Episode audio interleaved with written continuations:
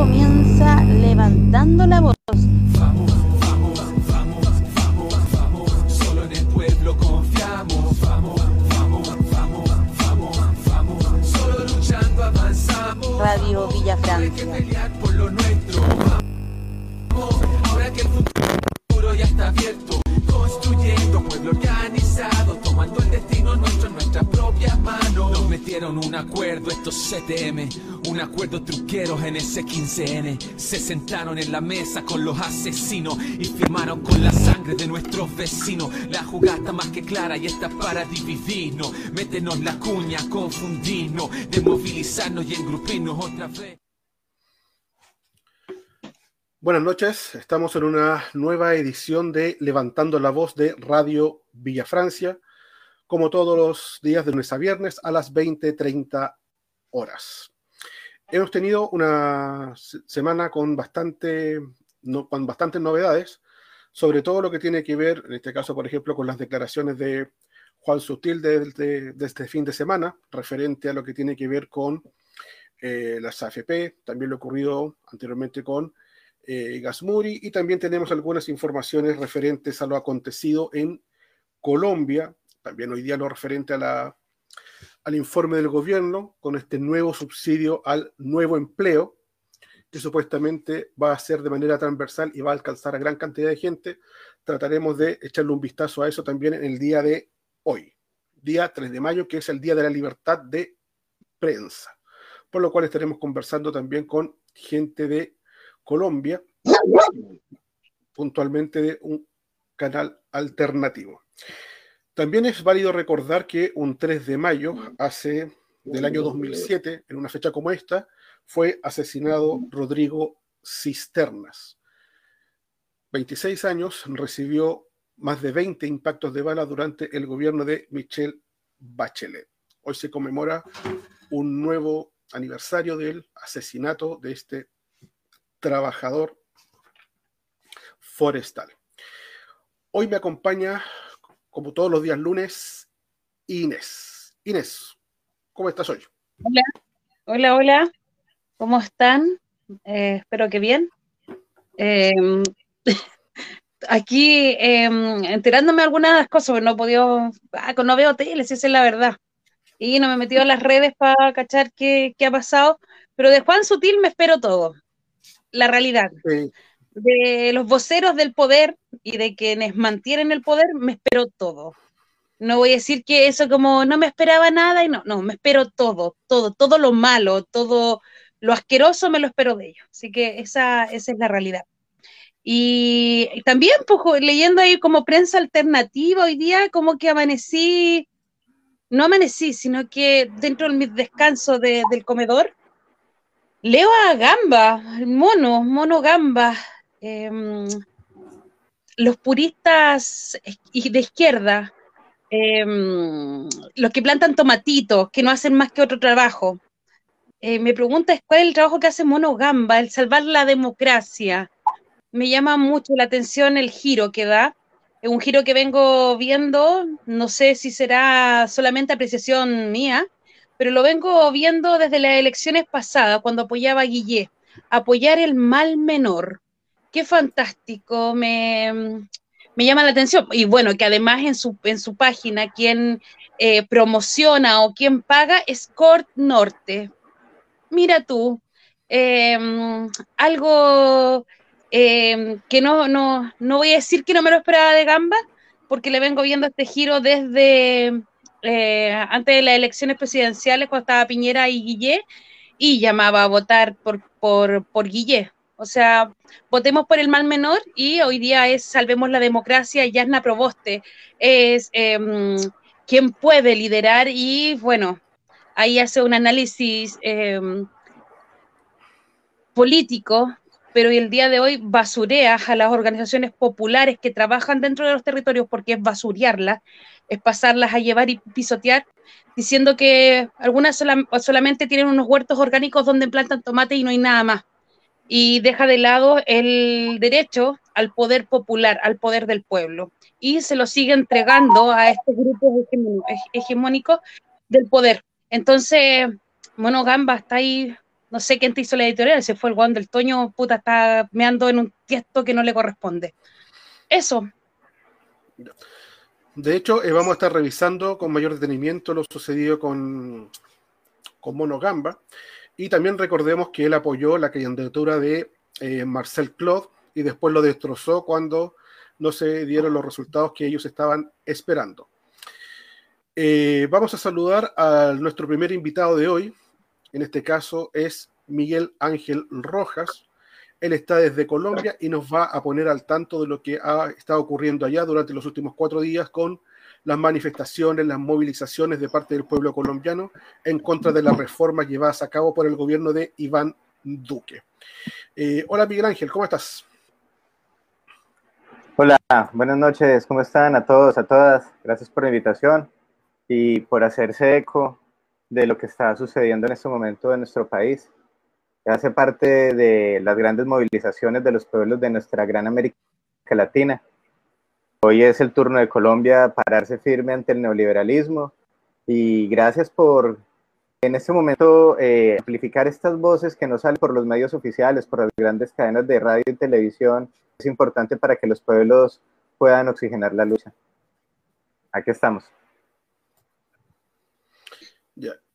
Y también pasamos a saludar a nuestro segundo invitado de hoy, que en este caso es el vocero de Modatima, Rodrigo Mundaca.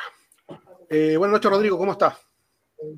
Hola, ¿qué tal? Muchas gracias por, muchas gracias por la invitación, muchas gracias por, por, este espacio a la Radio Villa Francia. Un, abrazo a todas, a todos. Aquí voy a estar. Ya, eh, queremos empezar, Rodrigo, con el caso de Colombia, dado que Miguel Ángel ha estado allá viendo un, un escenario bastante similar al que hemos tenido nosotros acá con las revueltas sociales, con la violencia policial, y tuvieron cuatro días donde ya llevan 19 fallecidos con una, una gran violencia de parte de las fuerzas de las fuerzas de gobierno. Eh, Miguel Ángel, ¿qué resumen nos puedes hacer de lo ocurrido hoy día?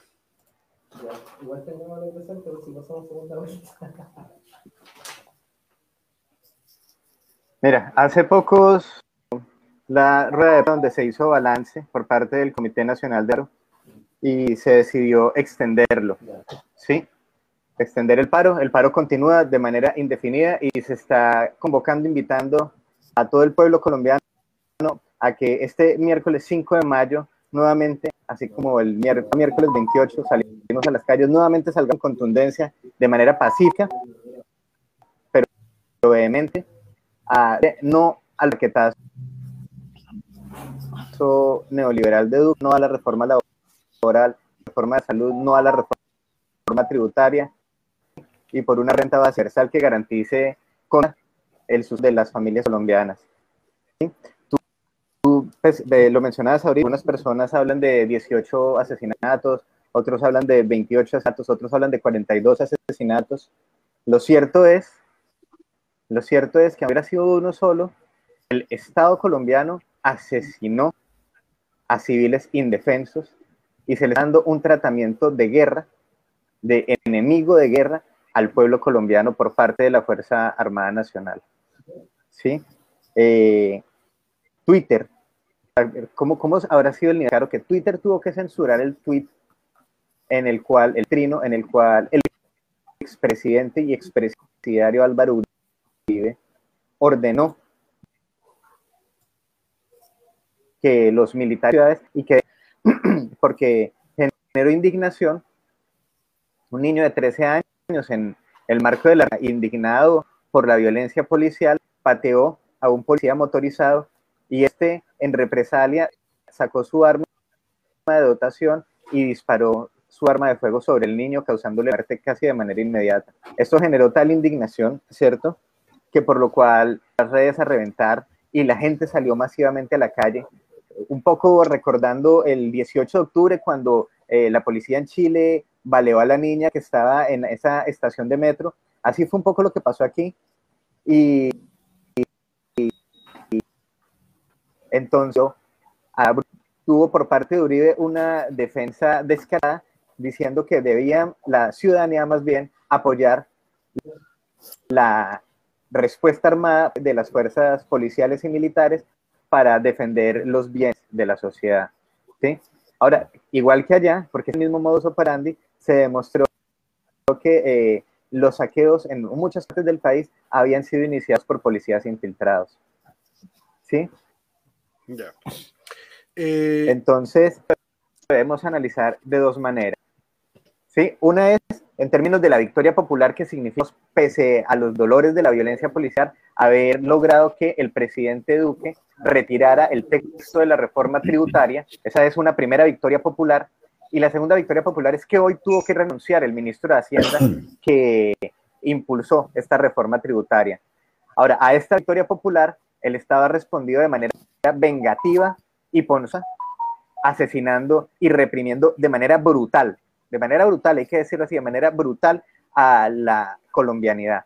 Anoche en Cali, por ejemplo, que ha sido el bastión de la dignidad y la resistencia nacional, ¿sí? la ciudad de Cali y los caleños, aquí dicen, eh, por decir que tienen cojones, la gente tiene huevas, hablando de lo, en alusión a, los huevos de, de 1.800 pesos, por los cuales empezó, empezó la, la, registro de Hacienda Carrasquilla, dije, los huevos valían 1.800 pesos, ¿sí? Bueno, las huevas que no tiene el gobierno las tienen de sobra los caleños y lo han puesto de manifiesto durante estos días. Y por eso ayer en la noche, en una de las localidades que más resistencia ha hecho, mientras había una velatón, mientras la gente oraba por los caídos, ¿sí? apagaron las luces, desconectaron el tejido eléctrico y acribillaron de guerra, asesinando a más de ocho personas. Ahí están las fotos, ahí están las fotos de la gente con tiros en la cara, tiros de armas de guerra. ¿Sí? Está en pleno desarrollo. Esto está en pleno desarrollo. Nada que no pasara, a pesar de que es triste, a pesar de que es doloroso, no es nada que no haya pasado durante estos 60 años en Colombia, pero hay una diferencia radical. Y es que gracias al acuerdo de paz, la gente ha salido masivamente a la calle porque se dio cuenta que los problemas de Colombia no es porque hubiera una guerrilla en Colombia. Los problemas de Colombia es porque hay una oligarquía corrupta asesina, mafiosa y paramilitar que ha estado robándose el erario público por décadas, por generaciones, y ya no tienen esa excusa del enemigo interno que representaba la guerrilla para echarle la culpa de todos los males y la gente se dio cuenta y que ahora gracias a las redes sociales lo que no sale por los medios masivos de comunicación sí sale por el internet y la gente da cuenta de por dónde es que le entra el agua al coco. Por eso la indignación crece a cada momento. Y la situación la verdad es que está bastante delicada en materia de derechos humanos y uno se dice, ¿por qué ahora, ahora que aquí sí matan a los civiles, los militares, ¿sí? ¿Dónde está Shakira? ¿Dónde está Juanes? ¿Dónde está Miguel Bosé? Que se rasgaban las vestiduras en Venezuela, ¿sí? Ahora, hace falta en este momento de verdad que se amplifiquen todas las voces. Con respecto a eso, eh, Miguel Ángel, em, quería mostrar un, un video que tú nos compartiste referente al tipo de armamento que están utilizando los paramilitares en Colombia. Vea, vea. Estamos aquí en el sector de la luna y vea estos perros, vea. ¿Ah? Nosotros no tenemos nada y vea, vea. Vea, 9 milímetros, vea. Vea. En el sector de la luna, muchachos, en el sector de la luna. Compartan, compartan, compartan. Inés, eh, no ha, contado parte de lo que está ocurriendo allá en Colombia, Miguel Ángel. Eh, tú que has participado activamente hace muchos años de lo que tiene que ver con movilizaciones sociales, eh, ¿siente algún grado de, similitud con lo que nos ocurre acá en Chile a lo que nos cuenta Miguel Ángel desde Colombia? O sea, sí, hoy día estamos recordando, conmemorando a uno de nuestros muertos de la clase trabajadora, peleando por sus derechos y fue acribillado por la policía chilena, que es el brazo armado del Estado. Lo mismo pasa en Colombia. Colombia se asesinan líderes sociales todos los días, luchadores por el agua, por ejemplo, estando hoy día con, Rodrigo acá. Em, recordemos a Berta Cáceres y otras tantas más.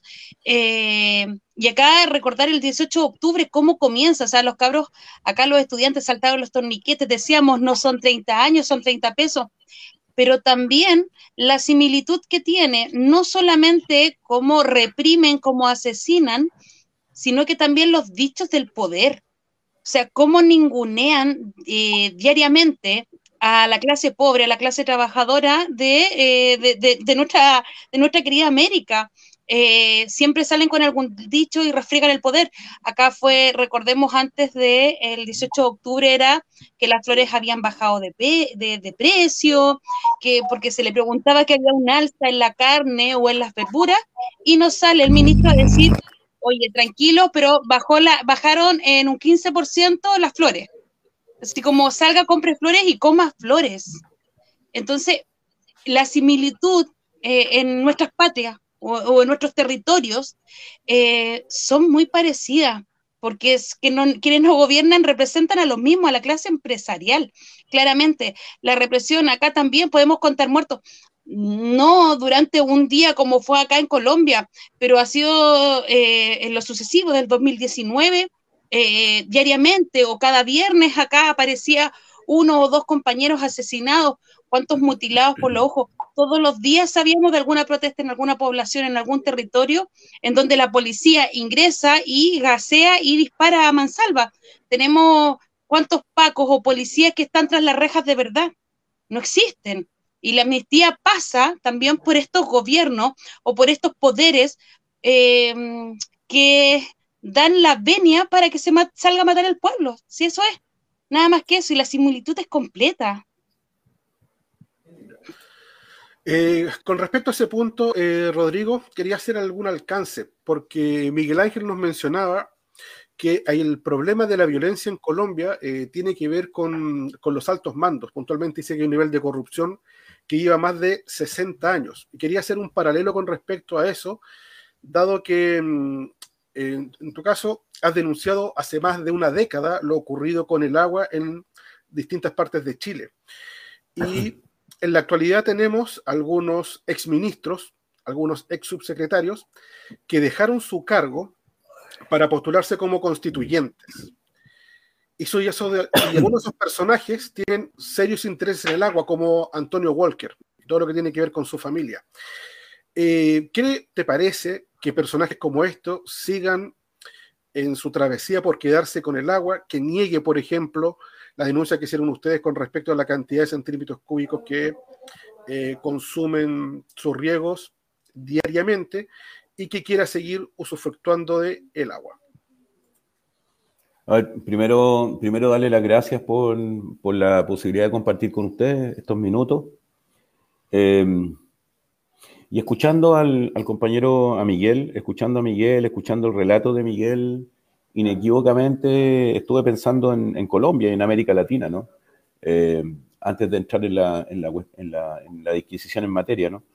Eh, informes recientes ¿no? de, de, muchos organismos internacionales, entre ellos informes del Relator Especial de Naciones Unidas para las y los defensores de los derechos humanos ambientales, de organizaciones no gubernamentales como Frontline Defender y otras, sostienen que América Latina hoy día es la región más peligrosa del mundo para las y los que defienden los derechos humanos ambientales, el derecho al agua, el derecho a la tierra, el derecho a vivir en un medio ambiente libre de contaminación. Y Colombia, Brasil, México, Honduras, Guatemala son los países más peligrosos del mundo precisamente para las y los defensores de los derechos humanos ambientales. Ahí tenemos el icónico caso de Berta Cáceres, lideresa del pueblo Lenca, que el año 2015 obtiene el premio Goldman Prize en la ciudad de San Francisco, en Estados Unidos, y en la madrugada del 3 de marzo del 2016 un par de sicarios la asesinan. El mismo año, 2016, en, la en el cual asesinan también en el mes de agosto del 2016 a Macarena Valdés. El gobierno de turno corrió presuroso a los medios de prensa a decir que Macarena Valdés se había suicidado, en circunstancias que después un tanatólogo independiente confirmó efectivamente que Macarena Valdés había sido asesinada por su defensa de su loz, por la defensa de su tierra, de sus identitarios culturales, sus sitios ceremoniales, por su defensa del agua, básicamente. Eh, dicho esto, y a propósito de lo que estaba planteando, eh, en Chile las bases de la desigualdad se edifican desde la privatización de los bienes naturales eh, comunes. Eh, y eso ocurre en toda América Latina hoy día. En Chile las principales fortunas, el origen de las principales fortunas en Chile, eh, Mate, Angelini, Luxi, eh, Pereyoma, el propio Piñera, el origen de las principales fortunas en Chile se edifica desde la privatización de los bienes naturales comunes. Por ahí un geógrafo marxista británico, David Harvey, habla de que en Chile se cumple de manera muy rigurosa el patrón de acumulación por desposesión en el ámbito de los bienes naturales comunes. Por eso también Chile no es la excepción con respecto a América Latina. Hoy día en Chile efectivamente las y los defensores de los derechos humanos ambientales, en el marco de la revuelta popular en Chile, a los pocos días de iniciada, el primero de noviembre del 2019, un periódico electrónico Interferencia dio cuenta de que las principales dirigencias socioambientales del país eran blancos de interés de la inteligencia policial, el primero de noviembre del 2019. Y en esa condición hemos permanecido durante, durante muchísimo tiempo. Ahora, el hecho de que hoy día haya ex ministros de Agricultura como Antonio Walker Prieto, que él y su familia tienen más de 29 mil litros por segundo, lo que equivale al suministro permanente y continuo de 14 millones de habitantes, eh, el hecho de que haya sido ministro de Agricultura, que haya representado los intereses del gobierno de Piñera para aperturar el mercado chino, el mercado chino para peras, manzanas y cerezas, siendo un conspicuo productor de peras, manzanas y cerezas, el haber escrito sendas cartas a los medios de Copesa en el ejercicio de su cargo, señalando que daba certeza jurídica que la propiedad privada del agua no se iba a tocar, y hoy día, siendo candidato constituyente o el distrito número 17, señalando exactamente lo mismo, que quiere ser constituyente para dar certeza jurídica de que la propiedad privada del agua no se puede tocar, da cuenta efectivamente que hoy día la privatización, la privatización del agua, su mercantilización, constituyen las bases de la desigualdad y por ende constituyen también el patrón de acumulación de las grandes fortunas en el país. Por tanto, no es de extrañar que personajes como, como Walker Prieto hoy día quieran ser, quieran ser constituyentes para defender los intereses de Sutil, para defender los intereses de Luxi, para defender los intereses de Pereyoma, de Piñera y sus propios intereses, ¿no? que están asociados precisamente al negocio, al negocio del agua. Nosotros recientemente, la semana pasada, tuvimos una reunión con el relator especial de Naciones Unidas para el Derecho Humano al Agua y Saneamiento, Pedro Arrojo, y estuvimos conversando extensamente sobre la situación del agua en el país, sobre la situación de los bienes naturales comunes. Y Chile, sin duda, es el peor ejemplo que hay en el planeta hoy día en materia de privatización y mercantilización del agua. Y además es un pésimo ejemplo también en materia de persecución de las y los defensores de los derechos humanos ambientales, en particular de quienes defienden el derecho humano al agua, hacer del agua un bien común y de su acceso un derecho humano. Eh, por tanto, no es, no es de extrañar, el comentario que tú haces no es de extrañar que estos personajes quieran ser constituyentes precisamente para darle garantía al gran empresariado, a las principales fortunas, de que este patrón de acumulación por desposesión, ergo, la privatización del agua, va a seguir, va a seguir siendo y va a seguir estando en el origen de las principales fortunas en Chile. Eh, de hecho, em, quiero mostrar un video donde Antonio Walker Prieto realiza una defensa con respecto a la denuncia que hicieron ustedes como Modatima y después lo comentamos. Dale. Tema y quiero hacer una pregunta tal vez que para usted va a ser bien incómoda. Se ha hablado mucho de los derechos de agua que usted posee. Quiero preguntarle directamente, ¿cuál es el derecho de agua que usted Una ONG ha denunciado que usted posee derechos por 29 mil eh, litros por segundo de agua. ¿Eso es así o cuál es la información? Gonzalo, primero no es una pregunta incómoda y le agradezco la pregunta porque me da la tremenda oportunidad de aclarar esta fake news, esta falsedad, esta mentira, esta campaña política y de persecución política que, me hace Modatima. Esto es absolutamente falso. Nadie puede tener 29 mil litros por segundo 29 mil litros por segundo usted puede regar una región entera. Yo solo tengo derecho de agua eh, del campo en que he trabajado eh, durante más de 30 años y que esos derechos de agua se ocupan para transformar los alimentos principalmente. Lo que hay que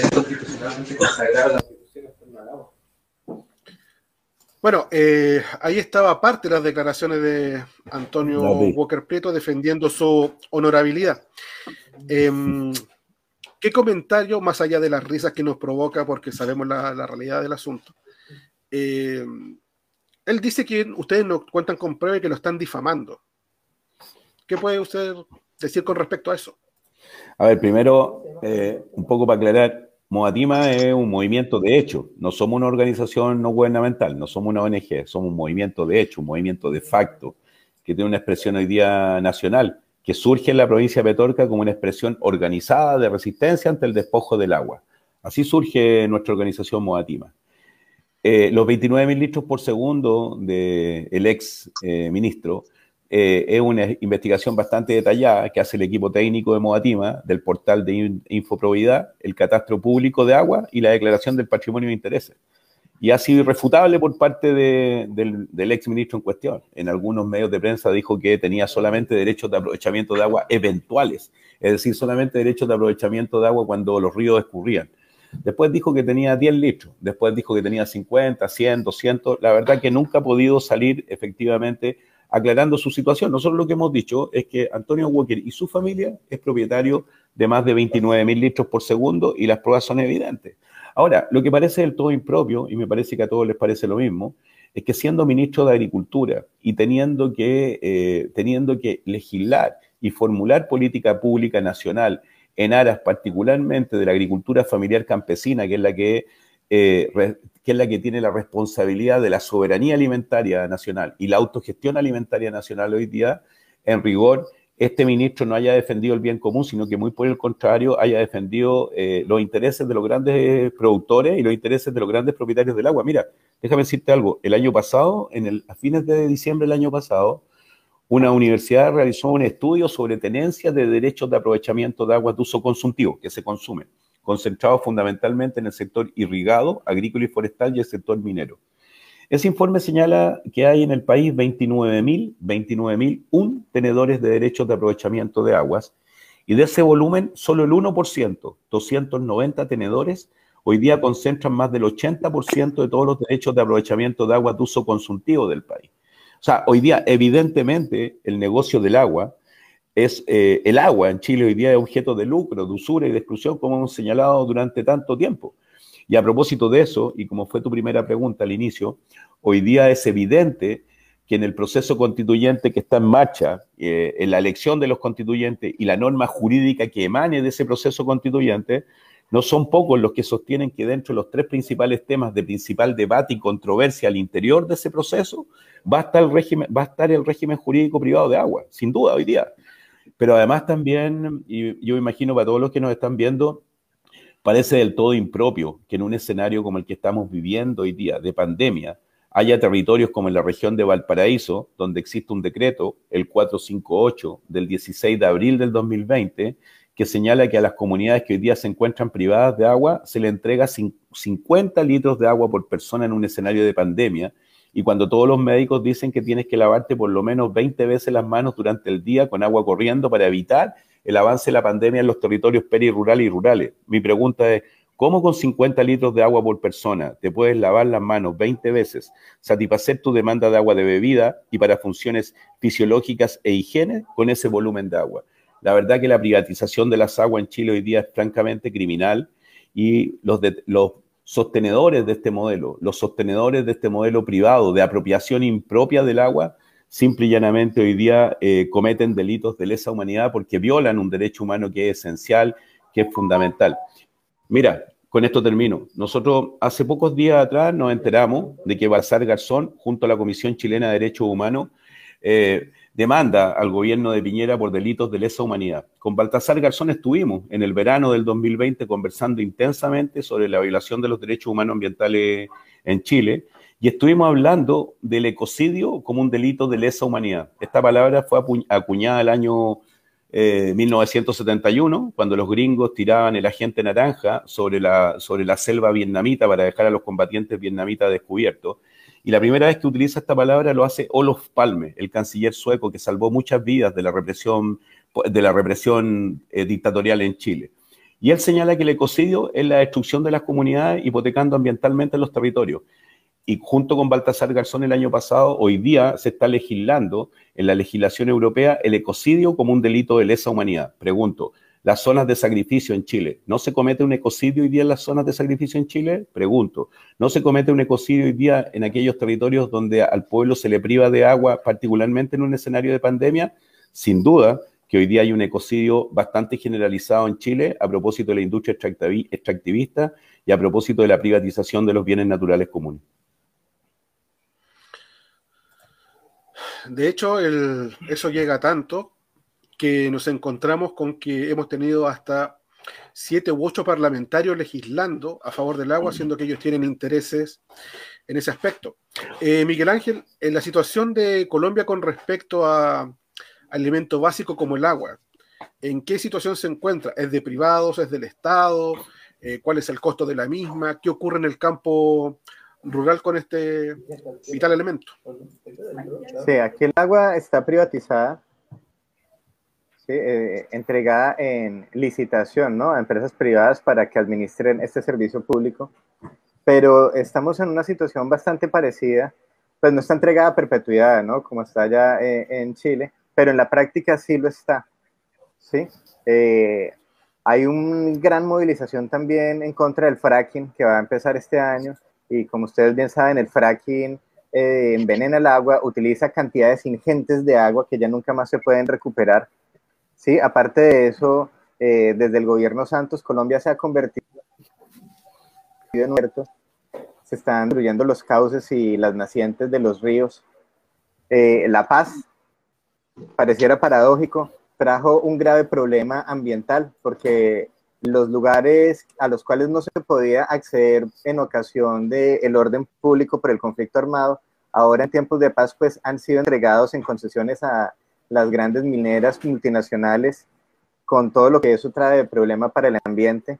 De hecho aquí hay una, eh, una periodista muy importante que es una referencia como de dignidad para los comunicadores que se llama María Jimena Duzán y este último mes ha venido haciendo una serie de especiales sobre el apocalipsis del agua, porque Colombia siendo una gran potencia acuífera e hidrológica, eh, apuntan los estudios a que es muy posible que al finalizar esta década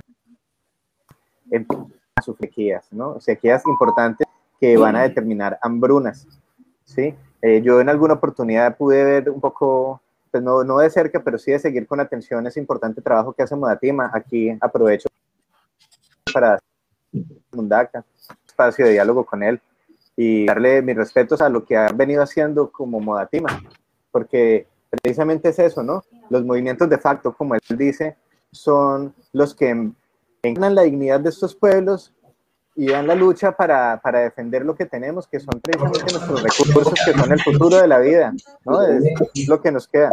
En Colombia, por ejemplo, hay un lugar hacia el occidente del país que se llama Chocó, que llaman también el África de Colombia, porque es un lugar donde se recluyeron eh, históricamente los negros y la población que allí es sobre todo afrodescendiente, ¿no? Hay un lugar en el Chocó en el que llueve absolutamente todos los días todos los días, nunca ha dejado de llover, ¿sí? Pareciera que fuera sacado del de, libro de 100 años de soledad de García Márquez, pero es así, llueve todos los días, todos los días. Pero el radio, el diámetro, perdón, ¿sí?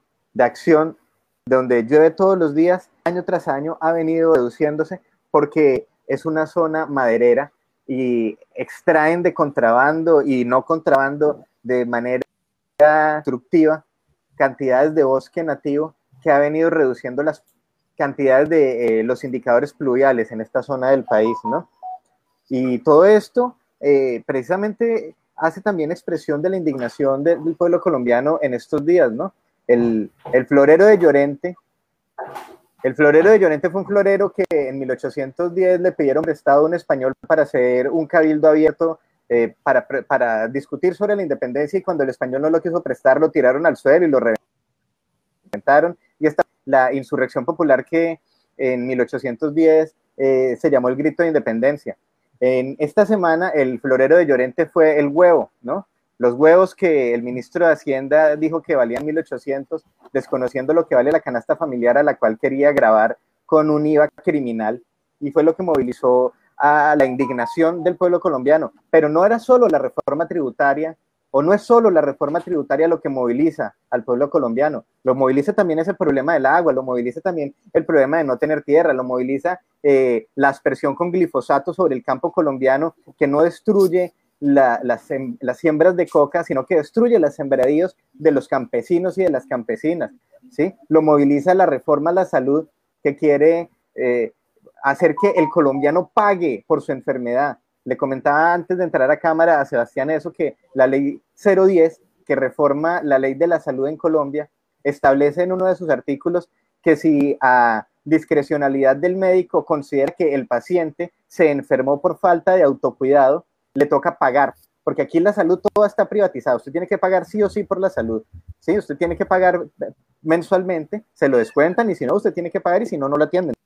Se muere en la puerta del hospital. Hablar de la clínica que ya es un servicio privado, ¿no? Pero además con esta ley quieren hacer que cuando el médico lo valore, si él dictamina que usted se enfermó por falta de cuidado suyo, usted tiene que pagar adicionalmente, ¿no?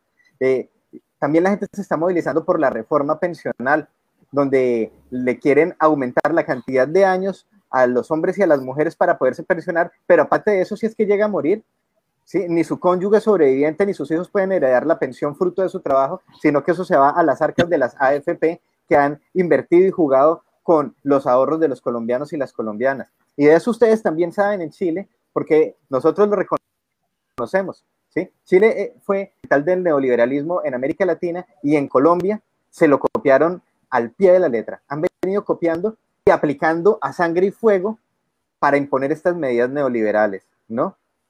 De ahí que eh, nosotros pensemos, ¿cierto? Que aparte de la movilización interna que nosotros estamos teniendo en este momento, es importante que nos solidaricemos cada vez más de maneras más efectivas, ojalá en la medida de lo posible, de maneras más orgánicas en América Latina, porque las luchas de nuestros pueblos son las mismas, son las mismas, ¿sí? Finalmente hay unos amos imperiales que tienen unos capataces en cada país que se lucran del saqueo de nuestros recursos, de nuestros recursos naturales, de nuestros recursos humanos, ¿cierto? Para enriquecerse ellos y empobrecernos a nosotros y matarnos de mengua, matarnos de mengua cada vez más. En ese sentido yo pienso que es bienvenida toda iniciativa que permita hacer sentir nuestra inconformidad y nuestro descontento para que podamos nosotros ir concretando cambios en el tiempo. El año que viene son elecciones en Chile y son elecciones en Colombia. ¿Sí? Ojalá, ojalá que desde la comunicación popular y la movilización de los pueblos algo podamos aportar, así sea un granito de mostaza, para que la conciencia de nuestros pueblos le permita por lo menos acudirse un poco el yugo de los capataces que nos latigan a diario. Eso. Muy bien. Con respecto a, eso, eh, voy a leer un par de comentarios. Dice Alejandro Pino, cuánta desgraciada similitud entre Chile y Colombia. Y refrenda, en este caso, Lucía Castro, o sea que en todos lados es lo mismo. Inés, eh, sobre eso quería preguntarte. Escuchando a Miguel Ángel, parece que él estuviera viviendo en Chile. O sea, las mm. similitudes que hay entre los dos países es enorme. Eh, ¿Cuál es tu opinión con respecto a lo que nos cuenta él? ¿Ves alguna diferencia sustancial? ¿Sabéis que cuando estaba, estaba escuchando a Miguel, me imaginé que estaba acá en Chile? O sea, me habla de las FP, me habla de la salud, de este... Mm, eh, hay que pagar por todo. O sea, de que si tú no te cuidas, porque según ellos tú no te cuidas, eh, también tienes que pagar. Em, y él eh, es como, como que cambian, cambian no los personajes, no la obra, sino que es la misma obra, pero la adaptamos a, a, otro país, con otro, con otro modismo para hablar, con eso, pero siguen siendo los mismos. O sea, si acá hablamos de siete, de diez familias, yo creo que allá pasa lo mismo. Em, no veo una diferencia y es, es, eso, es esa, esa, esa, Latinoamérica, esa América que llora día a día em, por cómo estamos siendo gobernados y por quiénes estamos siendo gobernados. La clase empresarial tiene la cagada. Nosotros somos el, el experimento, pero si vieron que esta clase pobre de este país llamado Chile, esta, esta, esta delgada franja de tierra, como les gusta decir a algunos, cómo se dejó que se implementara en otros países. Em, y yo creo que ahí está también la venta del empresariado y de la clase política que muestran hacia afuera, este paraíso chileno. Es como cuando nos muestran las playas de Colombia o las playas de, de otro país, así como vengan, es hermoso y todo, pero en realidad la miseria está oculta y el día de hoy ya se está viendo que estamos cansados. Tanto Colombia, que también empezó con sus movilizaciones cerca del 2019 y para por la pandemia, bueno, lo mismo pasa con, nuestro país. Y también ha pasado con otros, recordemos Argentina, que es más chorizo en, en pararse diariamente con, con alguna mm, subida de precio y todo. Pero me reflejo en Miguel Ángel con, que sea en Miguel con, con todo lo que me dice de Colombia, es como que lo trasladáramos a Chile y viceversa. Eso.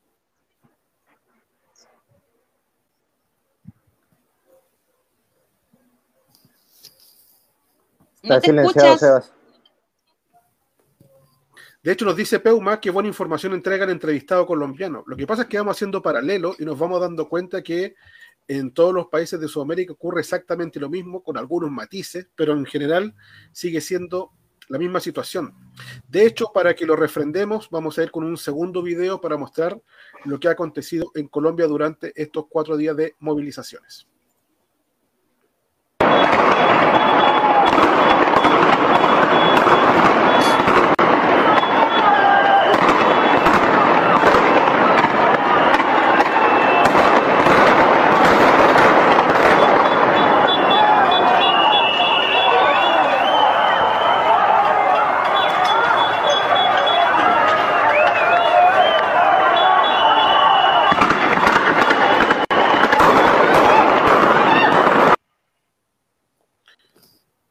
Bueno, pues Sebastián, si me permites, me gustaría, a propósito de eso que estás mostrando, ¿sí? que son, son precisamente las agresiones de la policía a la ciudadanía en Colombia, eh, un balance parcial de la situación de los derechos humanos a la fecha en Colombia está dando cuenta de más de 500 detenidos, en su mayoría de manera arbitraria, 10 casos documentados de violencia sexual y violencias basadas en género. De esto, el primer niño asesinado, mire usted con, las cosas de, de- de- de estas noticias y cómo se devuelve el karma. El primer niño asesinado, el que les comentaba a los 13 años, es un policía.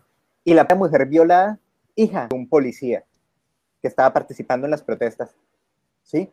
Van 42 abusos y agresiones registrados a defensores de derechos humanos y a reporteros independientes y más de 40 lesiones oculares. Eso en lo, en lo que se ha podido registrar de manera formal, ¿cierto? Lo que puede decir que la tenemos registradas hasta el momento, ¿no? Y entonces, sí, uno ve esto, los reclamos de una periodista que, que denuncia, por cierto, Gustavo Petro en un Twitter el día de hoy, es a que se bloquee el Internet en Colombia, porque basta de la promoción y del incentivo al odio desde las redes sociales. Y ella a lo que llama el incentivo al, rodio- al odio y la promoción al odio es que la gente está contando mediante sus celulares la verdad que se niegan a contar los grandes medios de comunicación. ¿Sí? Eh, y, y esto a propósito de que ¿no? Eh, en Chile están celebrando hoy el Día de la Libertad de Expresión, de, la- de- de la libertad de prensa, entiendo. Eso es- Exacto. Eh, con respecto a lo que nos señalaba Miguel Ángel, eh, tengo una pregunta acá que nos realiza eh, Alejandro Pino. Dice Rodrigo, cuando el ecocidio sea ratificado como delito internacional, ¿se aplicará de forma retroactiva contra responsables como Piñera y Bachelet? ¿Tú consideras que Piñera y Bachelet tienen responsabilidad directa en lo que ha ocurrido? A ver, en materia, en materia de despojo, lo vienen, en materia, en materia de despojo de los bienes naturales comunes, inequívocamente. O sea, no hay ninguna, no hay ninguna duda de aquello. O sea, no hay ninguna duda de aquello que son responsables de las mal tituladas zonas de sacrificio, ¿no?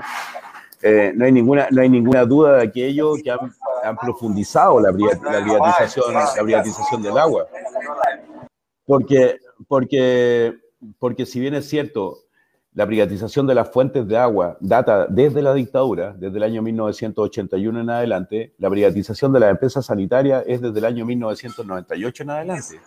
Hoy día, hoy día el, prácticamente el 90% de, comillas, los clientes totales que consumen agua potable en el país están en, manos de empresas transnacionales como el Grupo Suez de origen francés, Ontario Teacher, los profesores de Ontario, Canadá, y en manos del Grupo Marubeni de origen japonés. Hoy día, hoy día pagamos las tarifas más altas de América Latina por consumir agua potable y las empresas sanitarias privatizadas hoy día son una caja pagadora, particularmente para aquella casta política que con su voto y con su genuflexión contribuyeron precisamente a privatizar las sanitarias. A propósito de lo que decía Miguel también, aprovecho de aprovecho saludarlo y aprovecho también de mandarle un cariñoso saludo a las compas y a los compañeros del movimiento Ríos Vivos. El movimiento Ríos Vivos es un movimiento también que ha desarrollado una tremenda batalla a propósito de una faraónica obra, Hidroituango, construida en el departamento de Antioquia, Antioquia en, en la naciente del Cauca, uno de los ríos más caudalosos de Colombia, y que ha significado también esa batalla durante tanto tiempo, durante más de 12 años, ha significado la muerte de muchísimas compañeras y compañeros que pertenecen al movimiento, al movimiento Ríos Vivos, ¿no? Un movimiento que también ha defendido el territorio, los identitarios culturales, los identitarios territoriales, el patrimonio, el patrimonio material, inmaterial, el patrimonio natural. Es decir, estas prácticas hoy día en América Latina están ampliamente extendidas y son el resultado precisamente del modelo de despojo que existe en América, en América Latina. Por ahí hay una frase que ilustra bastante bien esto, me parece que es de Galeano, que dice algo así como, y espero que nadie se sienta herido, dice, cuando los españoles llegaron a América, los españoles tenían la Biblia y los indios tenían la tierra. Los españoles le dicen a los indios, cierren los ojos y recen, y cuando los indios abren los ojos, los indios tenían la Biblia y los españoles tenían la tierra. Es decir, históricamente América Latina ha sido el patio trasero de los países desarrollados, pero históricamente América Latina ha sido una fuente, comillas, inagotable de materias primas que engrosan precisamente las billeteras de del, capitalismo, del capitalismo global, ¿no? que está en un estadio superior con el neoliberalismo. Sin duda, sin duda que hoy día sin duda que hoy día la crisis.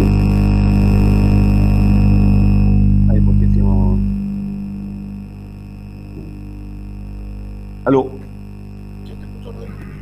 Aló. ¿Me escucho? Pero hay muy, ahora, ahora sí había muchísima interferencia. ¿Ahora pasó? ¿Sí? Sí. Ah. Sin duda, sin, día, sin, sin duda hoy día la crisis que, que se vive en Colombia eh, da cuenta efectivamente de que el pueblo colombiano, del que el pueblo colombiano se cansó. Por ahí hay una cita reciente también de Residente que señala que cuando un pueblo sale a la calle a protestar con pandemia, es porque el, pueblo que sale a la calle a protestar con pandemia considera al gobierno más peligroso que el virus. Y evidentemente el gobierno de Duque y el gobierno de Piñera responden al mismo patrón responden al patrón de despojo, responden al patrón de los ricos, responden a gobiernos genuflexos que han hecho del neoliberalismo una fuente inagotable de acumulación de, riqueza en detrimento de las necesidades de los pueblos trabajadores hoy día. Es decir, hoy día la reforma tributaria que proponía Duque, que en la práctica significaba subir los impuestos, provocó este estallido en Colombia, pero sin duda que es un estallido que viene acumulado durante muchísimo tiempo, al igual como sucedió con la revuelta popular en Chile el 18 de octubre del 2019. Cuando ocurre la, revuelta popular en Chile, Piñera corre presuroso a los medios de prensa a declarar que era intervención extranjera. Después los más eruditos dijeron que estos eran los costos, eran los costos de la modernización del capitalismo. Otros lo adjudicaron a los vándalos que saqueaban el país y finalmente eh, eh, no eran 30 pesos, sino que en rigor eran más de 30 años de despojo, de abuso, en los cuales la casta política y empresarial simple y llanamente se apropiaron de derechos sociales y bienes naturales comunes esenciales para preservar y conservar la vida de todas y de todos. Por tanto, estas situaciones en América Latina son situaciones que tienen un mismo, tienen un mismo patrón y ese patrón tiene que ver con la acumulación por desposesión y tiene que ver también con la indignación que siente el pueblo ante autoridades y gobiernos absolutamente, absolutamente genuflexos, absolutamente de rodillas y complacientes y condescendientes precisamente con el gran capital. Inés, em, de acuerdo a lo que estaba diciendo Rodrigo, eh, se desliza una crítica absoluta a todo lo que tiene que ver con los grupos políticos que imperan en, este país. De hecho, si revisamos, por ejemplo, quienes han participado de, las distintas instancias para ver el tema del agua acá en Chile, nos encontramos que están, por ejemplo, Juan Antonio Coloma, Alejandro García Huidobro, está Manuel José Osandón, eh, Juan Castro, y ni hablar, por ejemplo, de de Rodrigo Galilea, que es un personaje que no aparecía generalmente en los registros, pero es uno de los que más ganancias ha tenido en, el último lustro, en los últimos eh, cinco años. ¿Por qué crees tú que eh, no se les persigue a estos individuos? Y de hecho, por ejemplo, individuos como Pérez Yoma solo tienen que pagar multas de 14 millones de pesos, siendo que llevan décadas robando agua. ¿Dónde está el problema? ¿Es en, los parlamentarios? ¿Es en el, en el Ministerio de Justicia? ¿Dónde está la falencia máxima en ese aspecto? Pero estamos hablando de, la clase empresarial ligada a la clase política inmediatamente, estamos hablando de los Walker. Es como que habláramos, por ejemplo, que se nos olvida hablar muchas veces de Ruiz Tagle, que siendo ministro de Sebastián Piñera en su primer periodo, se adueñó del Parque Futang en la región de los ríos y eh, desvió aguas, eh, porque desvió aguas, secó ríos, secó los saltos para hacer min- mini hidroeléctricas para sus hoteles eh, ¿cómo les gusta yo decir? Launch ecológicos o algo así. Lo vemos también en la reserva del Huilo Huilo con otro empresario más que fue denunciado hace poco. Lo vemos con Piñera en Chiloé. Entonces, la clase política está ligada, va de la mano completamente con la clase empresarial. Eh, vemos las votaciones, ¿qué pasó con la ley de pesca? No se puede olvidar. ¿Qué pasó con el litigio con Perú? O sea, ¿quién- ¿quiénes son los que tienen el poder el día de hoy? También ejercen la política. Y, o sea, no hablamos de ética, porque no, no, acá no hay ética de parte de la clase empresarial y política porque va ligada. O sea, el político siempre gana porque gana el empresario. Esa es la realidad del país. Y no solamente de Chile, sino también lo estamos viendo en Colombia. Eh, es súper simple. No se ha investigado, por ejemplo, eh, todos estos parques naturales con todos estos empresarios. O sea, es asqueroso que Ruiz Tagle, un ex ministro de, mm, del deporte en este país, tenga un parque de miles de hectáreas y se haya apropiado del agua y de los terrenos ancestrales de las comunidades mapuche y huilliche de este país. Y nadie habla de eso. O bueno, sí se habla, la- la- la- las organizaciones populares, pero nadie más lo toca. Esa es la realidad en Chile el día de hoy. Entonces, aunque vayamos a la justicia, como tú dices, 14 millones, ¿con cuánto que han robado? Tienen, tienen seco todo, tiltil, lleno de basurales, le roban el agua, las napas están contaminadas. ¿Qué pasa con Lucy? Si hoy día, el día de hoy pones las campañas políticas, tú ves que Lucy, como persona natural, aporta. ¿A quién les aporta? ¿Y quiénes votan después y cómo votan? Esa- eso, es, eso es lo que pasa acá. No se habla de eso. O sea, se hace una ley que ya las empresas no puedan, pero sí las personas naturales. ¿Y quiénes son las personas naturales? Los dueños de estas empresas que son los que tienen para aportar. Eso es. Yo creo, espérate, a propósito, déjame agregar algo, ¿ah? a propósito de lo que dice la compa, sin duda también en esta materia, y, y a propósito de la pregunta, es que hay altísimos grados de impunidad, ¿no? Porque en el caso nuestro, como organización, como Moatima, como tú bien lo señalabas, llevamos más de una década referenciando, para decirlo elegantemente, prácticas impropias en los ríos Ligüe Petorca, robo de agua en los ríos Ligüe Petorca, y la impunidad, la impunidad ha campeado por sus fueros durante todo este tiempo. Pero la impunidad, ¿por qué campea por sus fueros? Porque objetivamente en Chile el agua, que debería ser un derecho humano consagrado constitucionalmente y como tal, es objeto de lucro, es objeto de usura y es objeto de exclusión. Simple y llanamente. Mira, yo vivo en la provincia de Petorca y un litro por segundo, que es lo que tú requieres para regar una hectárea de palta, se transa en el mercado entre 12 y 25 millones de pesos dependiendo del territorio y la región de Valparaíso. Si tú vas al norte y vas a la región de Atacama, este mismo litro por segundo puede costar 30 millones de pesos. Y si vas a la región de Antofagasta, puede costar 50 millones de pesos. Porque en Chile, simple y llanamente, eh, porque en Chile, simple llanamente, el agua se transa en el mercado como quien transa el valor comercial de un vehículo, de un, bien inmueble, de un bien raíz, etcétera. Y eso objetivamente hoy día toda la jurisprudencia internacional sostiene que el agua tiene que ser un derecho humano básico y esencial para el, demás, para el cumplimiento de los demás derechos. En Chile hoy día objetivamente este derecho no se encuentra consagrado, muy por el contrario, robar agua sigue siendo una falta administrativa. Una falta administrativa que es grabada en dinero, se paga la multa y tú puedes seguir robando agua y puedes seguir gozando de los instrumentos de fomento productivo del Estado y puedes seguir gozando de los parabienes y de la buena reputación porque nadie puede atentar contra la honra de los, empresarios. No sé si lo pudieron ver, pero ayer, el día, el día de ayer, una entrevista de Juan Sutil, en un medio de prensa fue francamente vergonzoso. Sutil decía que la gente se, mu se muere hoy día en un escenario de pandemia porque no llega a los hospitales y porque los hospitales tienen suficientes camas y la gente simple y llanamente no llega a los hospitales. Dijo que el problema de agua en Petorca no existía porque el agua había. Es decir, hoy día tenemos empresarios que sin vergüenza alguna le mienten al, le mienten al país e intentan instalar sus, sus verdades como verdades develadas por algo Piñera intentó bloquear hasta el último minuto el retiro de nuestros fondos de pensiones, por algo Piñera bloquea el impuesto a los super ricos y por algo también en Chile en el último año las siete principales fortunas del país duplican sus ingresos precisamente porque hoy día en Chile tenemos tenemos ricos que no son, no han, como lo ha dicho Alejandra Matus, para ser muy preciso y para no, para no plagiar, Alejandra Matu ha dicho una verdad del porte de un buque. Dijo, aquí las principales fortunas en Chile no se caracterizan por haber creado un avance científico-tecnológico para combatir el cáncer o algún desarrollo científico-tecnológico para terminar con la dependencia de las fuentes de energía fósil, por ejemplo, sino que en Chile las fortunas son absolutamente especulativas son fortunas que, son fortunas que especulan con el valor de la acción en la bolsa, son fortunas que se, edificaron desde la apropiación de los bienes naturales comunes, desde la apropiación de las empresas públicas, ahí está Chilectra, ahí está EMOS, etcétera, etcétera. Y por tanto, hoy día, objetivamente, en Chile hoy día, la crisis ambiental, la crisis sanitaria, la crisis económica y la crisis política, eh, en el fondo es un reflejo inequívoco de una crisis total del sistema, de este sistema neoliberal, de este sistema de despojo que existe en Chile, pero que también se encuentra extendido a un conjunto de países de América Latina y donde Colombia también es un reflejo muy nítido de esto.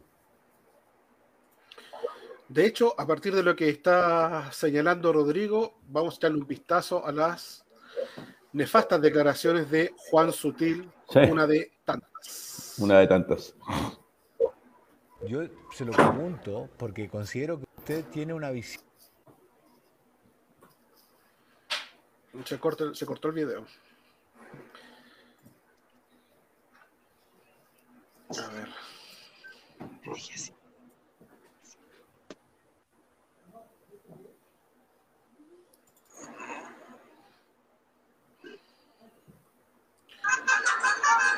parece que no quiere cargar. Se lo pregunto porque considero que usted. No, no me carga el. No te carga el video. Juan Sutil está interviniendo está interviniendo nuestro sistema sutil. Mano Mora, tiene que estar. Eh... La mano negra y metida. A ver. Veamos que en la tercera o se sigue metiendo su mano. Simplemente la fuerza de las demandas sociales pide una nueva constitución. No es lo que usted relata simplemente la caída de los cortafuegos de un régimen político del siglo pasado, del, de la década del 70. ¿Y por qué tanta gente quiere cambiarla entonces? Ah, bueno, porque ahí, y en eso hay que reconocer, especialmente a la izquierda, que tiene tiene una capacidad comunicacional extraordinaria, que se instaló de que la constitución era parte de las desigualdades que Chile tiene. Y yo te acabo de mencionar que todas esas desigualdades o todas esas inequidades o todas esas demandas podrían haber sido resueltas en el tiempo con una mejor política y con mejores acuerdos. Pero los, Chile entró. Pero los quórums que establece la Constitución para la votación, por ejemplo, de, los derechos de agua y una reforma constitucional al respecto, eh, fueron de 60-30. Entonces ahí topó precisamente un artículo constitucional sobre los quórums que se necesitan para cambiar las leyes. No, no, no, yo he estado muy encima de, la negociación, del avance, del cambio del código de agua y estuvo por mayoría simple. Pero en la votación que, hacía para cambiar la definición del agua, el quórum que se necesitaba era altísimo, era de dos tercios, y ahí se fracasó precisamente porque aunque se, se obtuvo más votos del 50%, no se llegó a los dos tercios. No, no, Rafael, mira, eh, eh, las sesiones de la Comisión de Constitución y la Comisión de, Recursos Hídricos son todas públicas, tú las puedes ver. pero, Rodrigo, ahí tenemos las declaraciones de Juan Sutil, una de las tantas declaraciones nefastas que es dio el muy fin de semana. Es muy mentiroso. Mira, es muy mentiroso porque además eh, para la educación, para la educación cívica de Juan Sutil, el artículo 19, numeral 24, inciso 11 de la Constitución Política del 80 señala literal. Los derechos de los particulares sobre las aguas reconocidos o constituidos en conformidad a la ley otorgarán a sus titulares la propiedad sobre ellos. Es decir, hoy día constitucionalmente se encuentra consagrado el régimen jurídico privado de las aguas. Arreglón Seguido dice que hoy día para reformar la propiedad del agua se requieren cueros simples. Miente.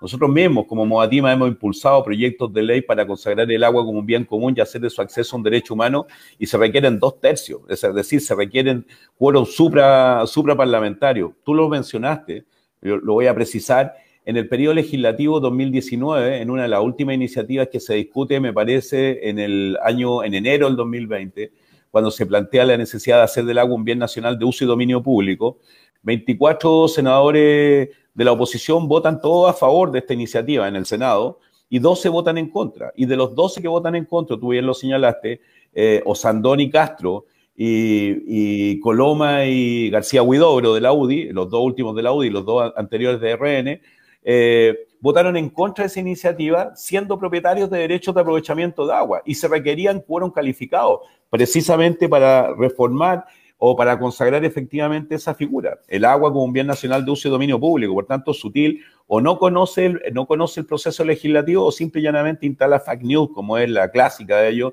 intentando instalar verdades que hoy día se encuentran develadas. O sea, objetivamente en Chile para, todo el mundo sabe que para poder reformar un artículo de la constitución política como el 19 numeral 24, todo el mundo sabe que se requieren mayorías supraparlamentarias, por tanto miente.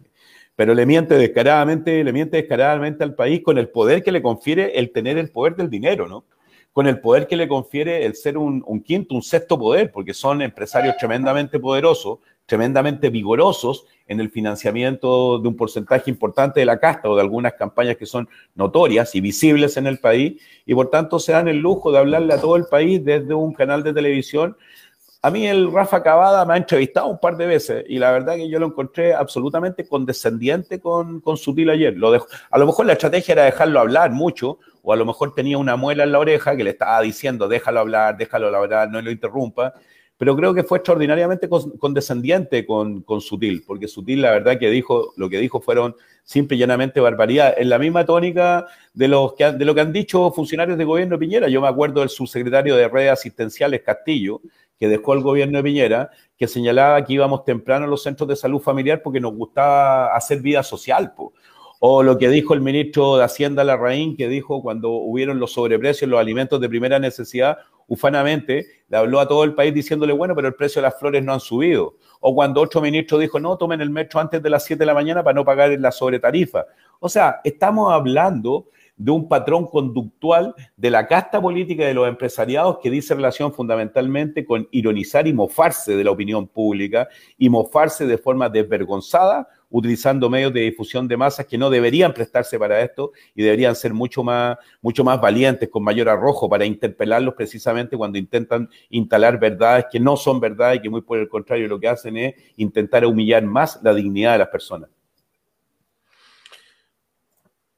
Inés, eh, ¿tú compartes la visión que tiene Rodrigo con respecto al rol de Rafael Cavada? Nosotros lo conversamos la semana pasada, cuando ocurrió, el, tuvo ese comportamiento también con Evelyn Matei.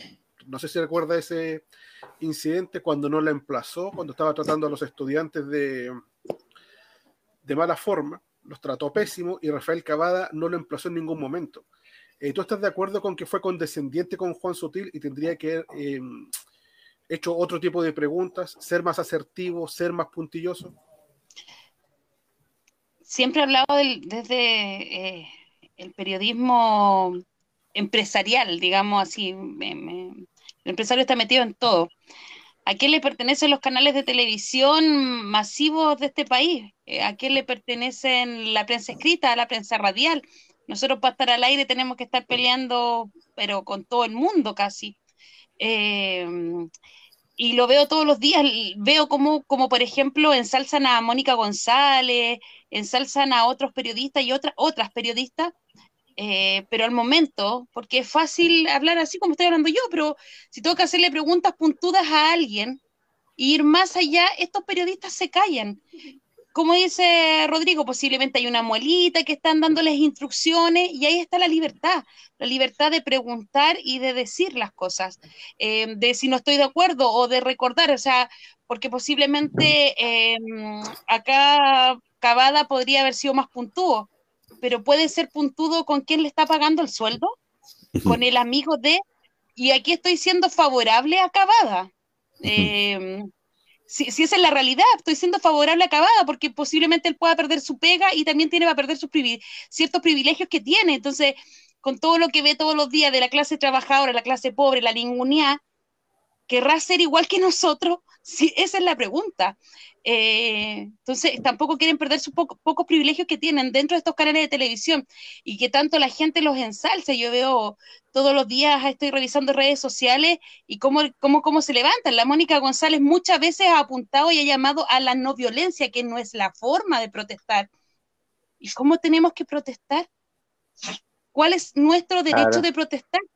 ¿Cachai? O sea, si, si, tú no, si nos dicen hoy día, oye, no es la forma, la forma es sentarse a conversar. ¿Cuántas veces nos hemos sentado a conversar con las autoridades, por ejemplo, de la comuna o con un seremi de algún, de, algún ministerio por problema, por ejemplo, por el agua?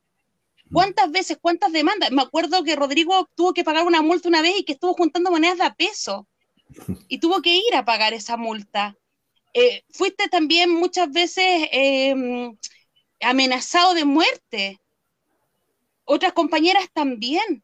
Entonces, ahí, por ejemplo, no se les pregunta, no se va directo al grano, por ejemplo, de quién, por ejemplo, quién mató a la Macarena Valdés y por qué. Si sabemos en qué estaba haciendo la Macarena Valdés, si sabemos cómo actuaba, qué estaba defendiendo, pero no, no se apunta, por ejemplo, a quienes lo hicieron hasta el día de hoy. Y ningún periodista ha hecho esa investigación de ir a preguntar de por qué fue, de em, emplazar a estas empresas o decirle, oiga, usted tiene, no sé, directa relación con esto. Entonces, porque también tienen que cuidar, tienen que cuidar, son rostros al final, no solamente son periodistas, son rostros. Sí, esa es la realidad. A, mí me gustaría en ese sentido decir un par de cosas, yo. Es que eh, eso no es un problema nada más de Chile, eso es un problema del mundo, pero en particular en nuestra América Latina, los medesas dueñas de los medios de comunicación están cartelizadas, ¿sí? Funcionan tal cual como un cartel de la droga, son los carteles médicos, ¿no? De hecho, están cartelizadas en algo que se llama la CIP, que es la Sociedad Interamericana de Prensa, ¿sí? Y sus directores editoriales eh, comparten todos los días y durante eh, los meses y las semanas lo que se llaman las matrices de opinión, construyen las matrices de opinión. Entonces no es gratuito los titulares, no son gratuitos los tratamientos periodísticos, no es que a Cavada le faltó ser un poco más beligerante, con sutil, no, es que sencillamente no lo puede hacer, ¿sí? independientemente de que de repente él, eh, desde la protesta social haya querido tener un toque más progresista, se haya querido disfrazar un poco más de pueblo, o que sencillamente esté picado por el batazo que le metieron los fachos en la cabeza, él de todos modos no se manda solo, así él quisiera, ¿cierto? Él responde a una líneas editoriales y por eso de que, sí, pues no, violencia, pero entonces a, los movimientos sociales de violentos, pero son sumamente condescendientes, no solo con Sutil, con los carabineros, con la policía, con los Luxi, con, sí, fonden, y nosotros claros con eso. Los medios de comunicación hacen parte de los escenarios de guerra contra el pueblo, ¿cierto? Es decir, la doctrina militar en los últimos tiempos cambió y entonces ahora ya se habla incluso de guerra de cuarta, quinta y sexta generación. Y en esta mm. doctrina de guerra juegan un papel fundamental, es el escenario mediático, ¿no? escenario virtual en el cual se prepara la opinión pública para por lo menos eh, legitimar o causar menos escosor en la sociedad ante las atrocidades que vienen cometiendo, ¿cierto? Entonces, de ahí que eh, nosotros y yo sé que los que estamos aquí en este espacio debatiendo no, no, no quedamos en esa ingenuidad, pero muchos de las personas, los hombres y las mujeres que están viendo este programa, porque siguen pensando que de verdad los medios de comunicación sociales, que apelan a cierta neutralidad valorativa, y eso es falso de toda falsedad. ¿Sí? Ellos le responden al establecimiento y a mantener este status quo que nos tiene a las grandes mayorías de América Latina comienda, ¿sí? mientras ellos disfrutan del caviar y de la pizza, como lo hacía Piñera el 18 de octubre cuando explotó allá la revuelta, ¿sí? O como lo hacía aquí Iván Duque mandando a sus hijos con los hijos de sus amigos a pasear en el avión presidencial, mientras aquí la mayoría de la gente en Colombia se está muriendo literalmente de hambre, ¿sí? En departamentos como el Choco y la Guajira, todos los días por lo menos se mueren tres niños de física y literal hambre.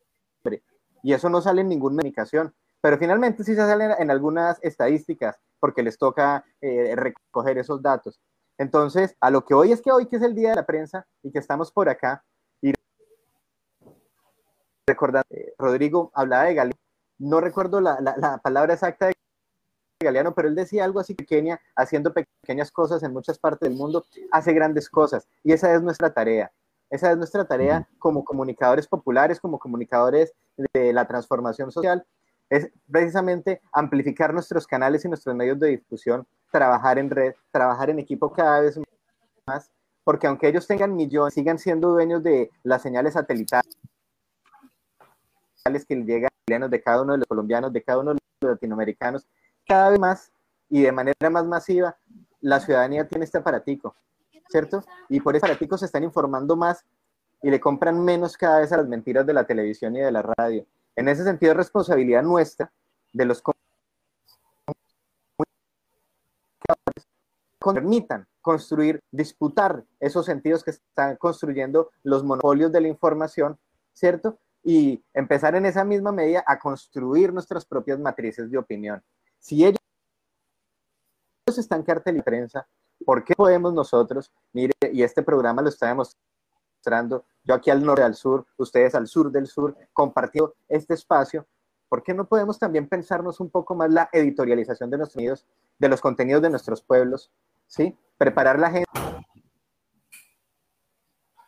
de luz a diario, ¿sí? Contar para subir la moral combatiente, para subir la moral de la sociedad, para que aumenten las movilizaciones, porque de esto, a pesar, mire, en este momento están, ahorita mismo me acaban de llegar unos mensajes empezaron ya a acribillar gente nuevamente en Manizales, en Pereira y en Cali. ¿Sí? Es como allá en Chile, esperan que llegue la noche y se vuelven pacos vampiros, ¿no? Aquí son tombos y aquí los tombos están asesinando gente cada noche. Pero a pesar de eso, a pesar de esa realidad que es triste y dolorosa, nosotros estamos en Colombia hoy día contentos porque logramos tumbar reforma tributaria. Y no es la victoria, pero sí es un gran logro logramos que el ministro de Hacienda renunciara hoy. Y entonces eso lo logramos fue solo y únicamente mediante la movilización social, lo que demostró que luchar vale la pena. Que uno solo es una gota, pero juntos somos un aguacero. Entonces hace falta que caiga un aguacero sobre América Latina, ¿sí? Hace falta que nos juntemos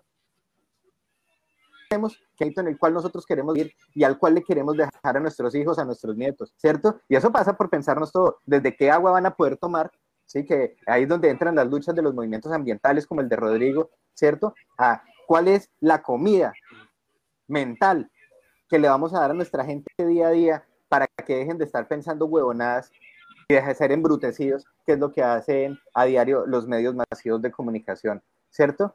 Entonces, por ahí es que yo quisiera como apuntar esta reflexión a pensarnos maneras de integrarnos cada vez más de manera más efectiva juntar. Si se están juntando ellos de manera virtual, ¿por qué no podernos juntar nosotros de manera virtual también para pensarnos el futuro que queremos? ¿Cuál es lo que queremos para nuestros pueblos? A, propósito de lo que plantea, a propósito de lo que plantea Miguel y en esa misma, en ese mismo clivaje, ¿no? Eh, en, esa misma, en esa misma tecla me acordé de, una, cita también de, de José Martino. Es algo así como lo voy a plagiar unfanamente, ¿no? Decía que cuando en el mundo existen millones de hombres y mujeres sin decoro, siempre hay unos cuantos que cargan sobre sus hombros con todo el decoro del mundo. Y lo estoy diciendo básicamente porque, porque están también los otros, ¿no? Está Mauricio Weibel, que denunció, que denunció el, el desfalco en los milicos, con el milico gay, Paco Gay. Está también Javier Rebolledo, ¿no? Un periodista, un escritor que, habló de la danza de los cuervos, a la sombra de los cuervos, el despertar de los cuervos, y que la última, su último libro hoy día es un bestseller que, que, que tiene que ver con la, con la oficina. Eh, y que tiene que ver con cómo los gobiernos de la concertación también utilizaron los métodos de delación compensada, la tortura y el asesinato para desmovilizar a los movimientos que enfrentaron la dictadura con los fierros. Eh, y también están esos periodistas, ¿no? Esos periodistas que, que han sido eh, víctimas de escuchas telefónicas, que han, sido víctimas de censura, de persecución, de amenazas, de agresiones. Eh, y esos periodistas también le rinden, le rinden homenaje a los comunicadores populares, porque han hecho la pega, ¿no? Y la pega de, velar la verdad. Y en Chile la verdad siempre ha sido complicada, ¿no? cuando se devela la verdad para los poderosos, los poderosos se irritan y, tienen, tienen un ejército armado que le manda carta a los medios de a, algunos medios de difusión por una parodia de un general eh, conculcando o intentando conculcar la libertad de expresión. Por eso también es muy importante que en el proceso constituyente se contemple la libertad de expresión como un derecho, porque la libertad de expresión tiene que ser un derecho consagrado como tal. En Chile la libertad de expresión sabemos todos que está absolutamente maniatada, condicionada, y que hay un número importante de medios de prensa, particularmente los medios de Copesa, que desarrollan una política editorial que tiene una característica distintiva y que es el manejo ideológico tergiversado de la memoria histórica. Y ese manejo ideológico tergiversado de la memoria histórica nos habla frecuentemente de, ganadores y perdedores, de victoriosos y derrotados. Y por, tanto, y, por tanto quiero decir que eso lo tenemos que tener muy presente hoy día. Tenemos que tener muy presente la necesidad de reapropiarnos socialmente de la comunicación popular porque la comunicación, la comunicación popular es reapropiable por el pueblo sencillo, por el pueblo trabajador, eh, porque las verdades son incómodas y no existe ninguna posibilidad de cambiar el orden de cosas actual sin poder deconstruir la verdad del pueblo, la verdad del pueblo trabajador. Y eso creo que es un imperativo ético, un imperativo moral, no solamente en Chile, como decía Miguel, sino que es un imperativo en América Latina. América Latina considerado históricamente el patio trasero históricamente una fuente inagotable de materias primas, históricamente, históricamente considerada una fuente de saqueo. De hecho, eh, llega a ser tanto que mm, nosotros hemos entrevistado a mucha gente que ha estado vinculada al tema de, mm, de lo ocurrido en las manifestaciones de octubre y noviembre del 2019. Hemos entrevistado a abogados, hemos entrevistado a periodistas y a lo largo de todo esto, de este proceso, no han demostrado que se han falseado pruebas, ya sea fotográficas, también registros visuales, y que todo lo que se ha hecho ha sido para inculpar a estos muchachos. Cuando se han hecho los juicios, por ejemplo, como ocurrió con el Hotel Principado, como ha ocurrido con la Universidad Pedro Valrivia, lo que ocurrió en Ovalle, en Colina, etcétera, eh, las pruebas que se han eh, mostrado siempre han sido montajes. Y de hecho, los videos que se entregan pasan directamente de los policías a Copesa y a Canal 13, dicho directamente por los mismos abogados y estos mismos periodistas. Eh, con respecto a eso, vamos a ir a un nuevo video, un nuevo registro de lo que está ocurriendo en Colombia, y de ahí vamos a hacerle algunas preguntas a Miguel Ángel con respecto a este proceso humanos. Y ella las de, de, de cristales donde sale, hermano. Es lo que están disparando. No es mal, es mal. Este casquillo es letal. A 5, a 10, a 15 metros. Ahora imagínense este tipo de fragmentos que son bolonchos, son bolas, son canicas. Solamente por el peso y la velocidad son letales. Con esto nos están atacando. Con esto nos están matando. Por eso es importante que los medios, que todas las redes multipliquemos la información. Porque nos están dando. También nos están dando balas de fusil. Ayer le atravesaron la cara a un parcero aquí con una bala de fusil. Ahí, ahí le atravesaron. Ese video, ese registro que nos mandó eh, Miguel Ángel, eh, fue reproducido por los grandes canales de televisión colombianos. Se mostró lo que estaba ocurriendo puntualmente en ese poblado. Para nada, para nada, para nada. de hecho, mire, eh, desde el miércoles, la impresionante movilización. Es que es, verdad, mire, que Rodrigo lo decía, lo, lo, dijo Calle 13, pero es que realmente eso lo empezaron a decir aquí en Colombia ¿sí? Imagina este, este gobierno es más peloso que el coronavirus. Aquí la gente se está 400, 600 muertos al día y la gente mamada prefirió arriesgarse al coronavirus que seguir aguantándose este gobierno. Y las movilizaciones fueron pacíficas y desde el norte hasta el sur, del oriente al occidente de Colombia. Este país de 50 millones de habitantes se movilizó. Se movilizó en las veredas rurales, se movilizó en las grandes ciudades, se movilizó en los caseríos. Y lo que los medios de comunicación reseñaron, lo que resaltaron en sus titulares durante el día y el día siguiente, fue eh, jornada de movilización se empaña por saqueos y por violencia. Los violentos hicieron de las suyas una vez más. ¿Cierto? Entonces nos dijeron, mire, ¿Qué cosa está pasando que la gente en Colombia prefiere salir a la calle? ¿Qué es lo que está reclamando la gente? ¿Qué es lo que está pidiendo la gente? Nunca hablaron de las bandas del pueblo colombiano, mucho menos están hablando del acribillamiento. Y esto es muy delicado porque lo que sí se está poniendo en la luz, en la luz de manera underground, de, esos secretos a grandes voces, es que se evidenció que aquí el que manda es Uribe. ¿Sí? Uribe dijo, los militares tienen que salir a la calle y al día siguiente los militares estaban en la calle. Por Twitter, Uribe está gobernando por Twitter.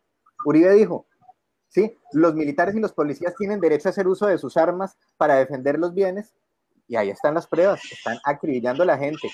Desgraciadamente, perdí la foto y las otras no son para pasarlas en este momento porque las que tengo son de los muertos destruida porque todos fueron asesinados en la cabeza con balas de fusil.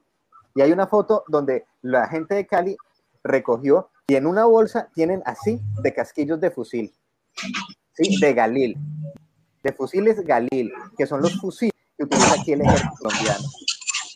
¿Sí? Entonces, eso va a salir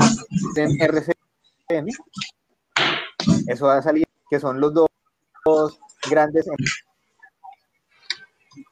emporios de la comunicación de contenidos radiales y televisivos. ¿Usted cree que han sabe que nada? Para nada. Pero ahí es donde le digo, eso no es eh, un, un, tratamiento periodístico exclusivo de los grandes colombianos, ¿no? Eso es una línea editorial de la Sociedad Interamericana de Prensa, porque nosotros tenemos que entenderlo y eso es así. Rodrigo ahorita lo decía, nos tratan como el patio trasero, ¿sí? De hecho, Fidel Castro lo, lo denunció muchas veces. En Estados Unidos a la OEA le suelen llamar el Ministerio de las Colonias, ¿sí? Los gringos tienen un destino manifiesto que dicen que al norte limitan con la aurora boreal, ¿sí? al este con el Océano Atlántico, al oeste con el Pacífico y al sur con su destino manifiesto. Su destino manifiesto es que para ellos su destino manifiesto es colonizar todos los pueblos de la América. ¿sí? Y en ese sentido, así mismo nos tratan y por eso desde allá editorializan los contenidos. La embajada la semana pasada orientó, se reunió en el Palacio de Nariño durante los días de la protesta estuvieron en permanente comunicación. Entonces, no es de sorprendernos que los medios se comporten criminalmente y que sean cómplices, porque esa es la palabra, son partícipes cómplices.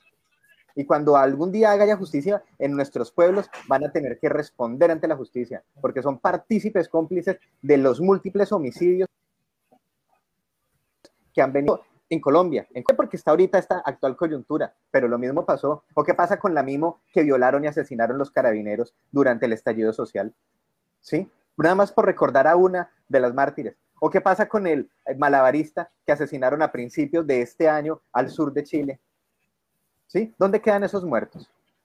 ¿Dónde quedan? ¿Quién, quién, quién cobra esos muertos?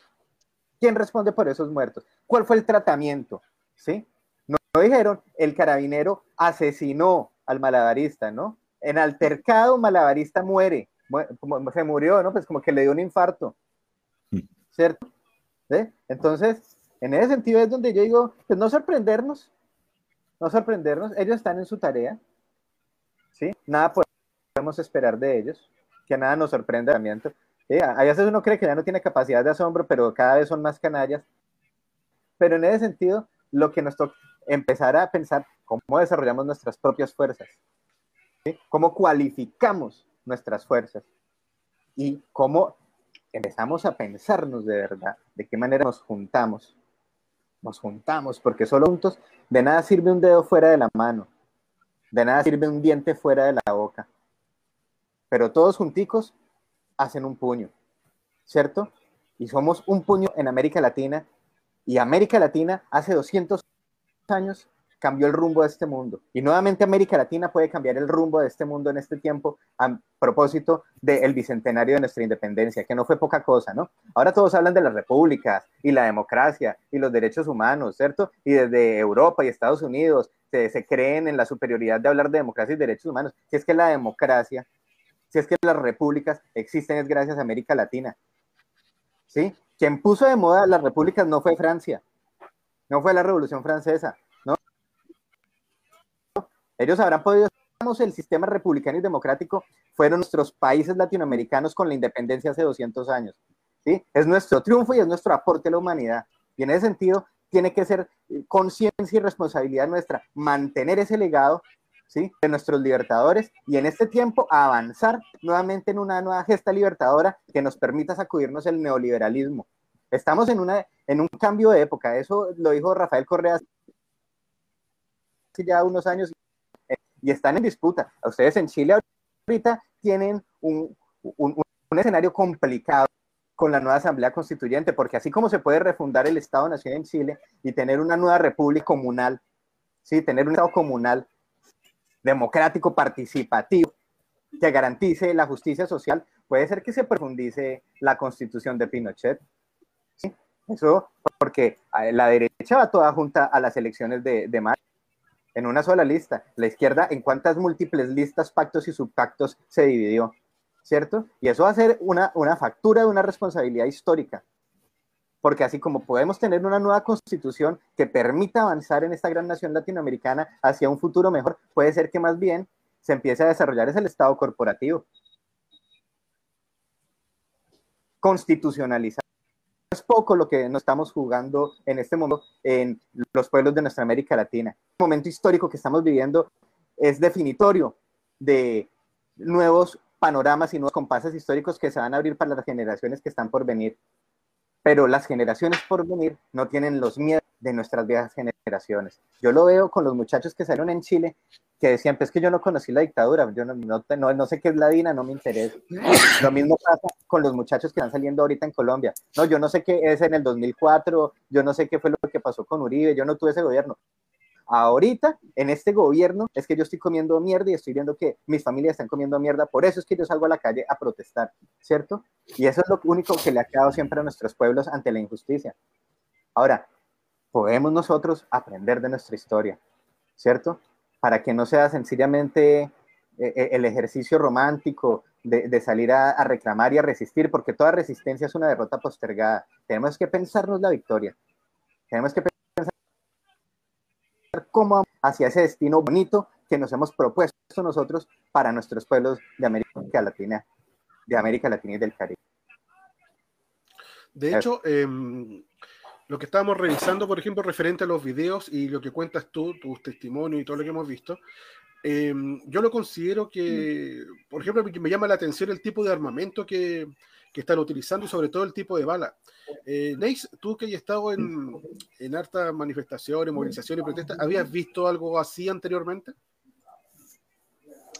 Bueno, me recuerdo que mm, el 18-19 de octubre además salieron con todos los perdigones. Me recuerdo, por ejemplo, también que en, desde el 18 de octubre se hablaba de los mutilados eh, por, por, por, pérdida de la vista. Pero eh, antes de eso, sí tenemos gente, lo recordábamos el martes pasado, por ejemplo, con Teófilo Aro en Aysén.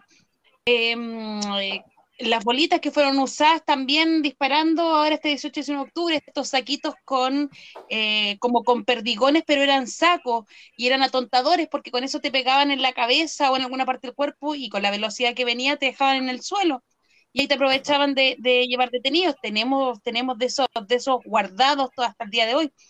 Eh, en las poblaciones, no olvidemos, o sea, cuando se habla, por ejemplo, de, de muertes o de asesinatos de parte de la policía, son con sus fusiles eh, en el sur. ¿Cuántas veces se han encontrado? ¿Y quiénes tienen esos fusiles? esas armas, ese armamento. Y claro, siempre hablan del mercado negro, de que se venden, pero ¿de dónde salen? ¿Quién tiene el poder de las armas en este minuto en nuestros países? ¿Quiénes son? Entonces, sí, se ve, eh, se ve, se escucha hablar a Miguel y, es la similitud completa con lo que está pasando en el país. Eh, en todo, en la forma de reprimir, el que te corten la luz cuando en, en la noche, eh, las plazas principales, he visto videos de Pereira, de Cali, y es terrible y un, se pone así como no es una guerra, pero sí los gobiernos están en guerra con nosotros, ellos, no nosotros, ellos, y nosotros ejercemos la autodefensa, que no es violencia, es autodefensa, esa es la realidad.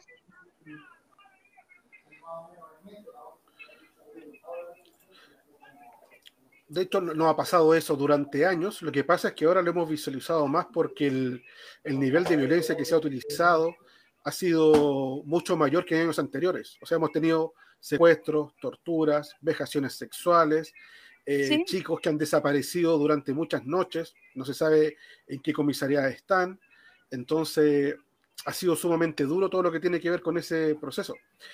Eh, Rodrigo, teníamos acá una pregunta que nos estaba haciendo,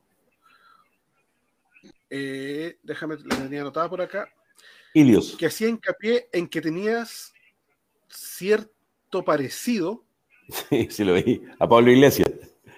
a Pablo Iglesias. Y de Sí. hecho, nos pregunta aquí Alejandro Pino, Rodrigo, con tu amplio conocimiento hídrico y ambiental, ¿por qué postulaste para gobernador sin poder administrativo significativo en vez de constituyente, pudiendo influenciar en la nueva constitución? Wow, eh, a ver, eh, a ver, no tengo nada que ver con Pablo Iglesias. O sea, nosotros somos de un constructo completamente, completamente distinto. Eh, por ahí también eh, alguien preguntaba, decía, bueno, ahora cuando estés en el poder te vaya a acomodar, cuestiones de ese tipo. Y todo el mundo que nos conoce sabe que nosotros provenimos del movimiento, del movimiento social. Todo el mundo sabe que nosotros no pertenecemos al consenso elitario ni concertacionista, ni menos de la derecha, eh, por ningún motivo. Y todo el mundo sabe también de que llevamos más de casi 15 años impugnando el poder, impugnando la privatización, y además sin ánimo de victimizarnos ni nada, porque no somos víctimas, somos luchadores sociales. Todo el mundo sabe además de que hemos sido víctimas de largos procesos de criminalización, de condena, de censura, persecución, agresiones, amenazas de muerte. Hoy día con, con una alerta internacional que subió a Amnistía el año 2017 para salvaguardar la vida nuestra y la vida de un par de compañeras más, entre ellas la Verónica Vilche. Todo el mundo sabe que pertenezco a un movimiento por el cual la Amnistía Internacional acaba de levantar una alerta mundial precisamente para salvaguardar la vida de mujeres moatimas, de compañeras nuestras que han batallado por el agua insistentemente y que hoy día son víctimas de agresiones, de censura y de amenazas de muerte también. Eh, yo mismo, el 1 de noviembre del 2019, junto a Joel González, de Libres de Alta Tensión, Claudia Arcos, defensora de la Reserva de la Biosfera, Cata Alonso, vocera del movimiento Mujeres Zona de Sacrificio en Resistencia Musosare, ahí al interior de la Bahía de Quintero, Ventana Puchuncaví, fuimos sindicados como blancos de interés de la inteligencia policial. El 1 de noviembre del 2019 se armó incluso una comisión investigadora en la Cámara de Diputados para esto y nunca nos citaron a declarar, pues, porque las sesiones eran secretas. Y porque además nosotros al final, cuando cuando recurrimos a tribunales, cuando interpusimos recursos de protección eh, liderados por Rodrigo Román de la Defensoría Popular, le dieron la razón precisamente a las fuerzas policiales porque nosotros poníamos en peligro la seguridad interior del Estado. Así, ese fue el tenor, el tenor del fallo. Entonces, si alguien nos compara con Pablo Iglesias, quiere decir que no conoce nuestra historia, en lo absoluto. Si alguien piensa que nos vamos a acomodar en el poder, por el contrario, hoy día estamos en un proceso de disputa porque entendemos que la disputa por la gobernación regional tiene que ser un instrumento, un instrumento para poner en la centralidad la vida digna y la vida humana en una región que es extraordinariamente asimétrica. Donde yo vivo, la región de Valparaíso, es la región que tiene la mayor cantidad de campamentos del país, 225 campamentos, 23.843 familias viviendo en campamentos. Es la región que tiene la mayor cantidad de población dependiendo de camiones aljibes, más de 350.000 personas dependen de los camiones aljibes, dos dígitos en materia de cesantía. Somos de las regiones que tienen la mayor cantidad de ollas comunes en estos minutos, en este minuto, porque nadie garantiza la seguridad alimentaria en nuestra región. Por tanto, tenemos muchísimos motivos por los cuales luchar en este proceso de descentralización que un, un niño con dientes de leche, porque es absolutamente inconcluso, incompleto, pero es un punto de partida. El gobernador va a tener ciertas facultades, va a tener facultades desde el punto de vista administrativo, normativo, presupuestario, de planificación y de coordinación, pero pocas competencias, sí, sin duda. Pero va a tener algunas que son tremendamente importantes, como por ejemplo el poder elaborar el Plan Regional de Ordenamiento Territorial, cuestión tremendamente importante para poder defender hoy día y proteger el patrimonio ambiental fuertemente presionado por los holdings inmobiliarios, que se construyen precisamente sobre los cuerpos de agua, apropiándose del patrimonio ambiental, apropiándose del patrimonio material, inmaterial y natural en la región de Valparaíso hoy día. Por tanto, tenemos muchísimos muchísimos motivos por los, cuales, por los cuales batallar en una región que hoy día es algo más que el reloj de flores, es algo más que el paseo costero y es algo más que la alfombra roja previa al Festival de Viña. Esta es una región profundamente asimétrica, profundamente inequitativa, desigual, y yo sigo viviendo en la provincia de Petorca, en el patio trasero de Valparaíso, donde no tenemos hospital, hospitales de especialidades, donde no tenemos conectividad o, o una conectividad absolutamente dificultosa, donde el transporte público hoy día no existe y donde un bus porteña para llevarte de la Ligua a Valparaíso se demora tres horas y tres horas y de vuelta seis horas.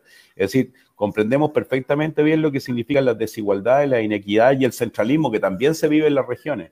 Y por tanto, si alguno piensa que estamos en una disputa para acomodarnos, es porque no nos conoce. Eh, y no nos conoce y no conoce tampoco a nuestra organización. Nuestra organización lleva constituyentes, llevamos eh, de cuatro, llevamos tres compañeras y un compañero. Llevamos una compañera en el distrito 6, eh, que es nuestro distrito, eh, la Carolina Vilche, en el 20 Carlos López, en el 23 llevamos a Manuel Arroyo, creo que ustedes la han entrevistado, una abogada constitucionalista, defensora del lonco Alberto Curamili y de varios loncos, peñi y ñañas falsamente imputados por el Estado policial. Y llevamos también a María Barrera, que es una de las compañeras que ha encabezado las marchas por la desprivatización y desmercantilización del agua a propósito de lo que ocurrió en Osorno. Si alguno piensa que alguno de nosotros se va a acomodar en el poder, no logra comprender que creemos que hoy día esa disputa también que tenemos que darla, sin abandonar nuestros territorios y manteniendo la batalla en los territorios por la vida digna y la vida humana. Bajo ese mismo cariz, acá nos pregunta Carlos Muñoz, si estos gobiernos y sus Fuerzas Armadas no respetan la actual constitución, ¿qué garantizan que respeten una escrita por el pueblo? Nadie lo garantiza. hoy día objetivamente nadie lo garantiza porque estamos en un nivel de incerteza absoluta. Estamos en un nivel de incerteza y de insubordinación absoluta porque cuando las Fuerzas Armadas le mandan carta a un medio de difusión de masas representándole su molestia por una parodia y no se subordinan al ministro de la cartera, es porque están absolutamente insubordinados. Cuando hoy día la policía militarizada ha provocado más de 400 traumas oculares y que son, era una represión sistemática, porque esto no fue casual. Hay más de 400 jóvenes que perdieron su globo ocular o fueron severamente dañados en la parte superior de su cuerpo y entre ellos tenemos casos emblemáticos como Gustavo Gatica, Fabiola Campillay, nosotros mismos en la región de Valparaíso, a Matías Orellana, a quien le dispararon una lacrimógena en la cara, da cuenta de que aquí hay una policía que está absolutamente insubordinada, que no se subordina al poder civil, que no respeta el bien común y que no respeta los derechos humanos. Y eso es real hoy día. Y esa incerteza que hoy día tenemos tiene que ver fundamentalmente precisamente con la crisis política, la crisis económica, sanitaria y ambiental y el pésimo gobierno de, pésimo gobierno de Piñera. Recuerden ustedes, y los compañeros colombianos también, de que cuando parte la revuelta popular el 18 de octubre del 2019 en Chile, al otro día Piñera nos declara la guerra y transfiere el poder político y el poder militar inmediatamente a las Fuerzas Armadas. Por tanto, hay, hay, muchísimos niveles de, incerteza en este minuto y esa incerteza, además, nosotros lo hemos titulado, hace unos dos semanas atrás titulamos un, un artículo que sacamos, que fue bien profusamente difundido, que hablábamos de la necropolítica. Y la necropolítica tiene que ver con cómo quienes administran el Estado utilizan su poder político, económico, social, cultural, para definir quién debe vivir y quién debe morir y dónde debe morir.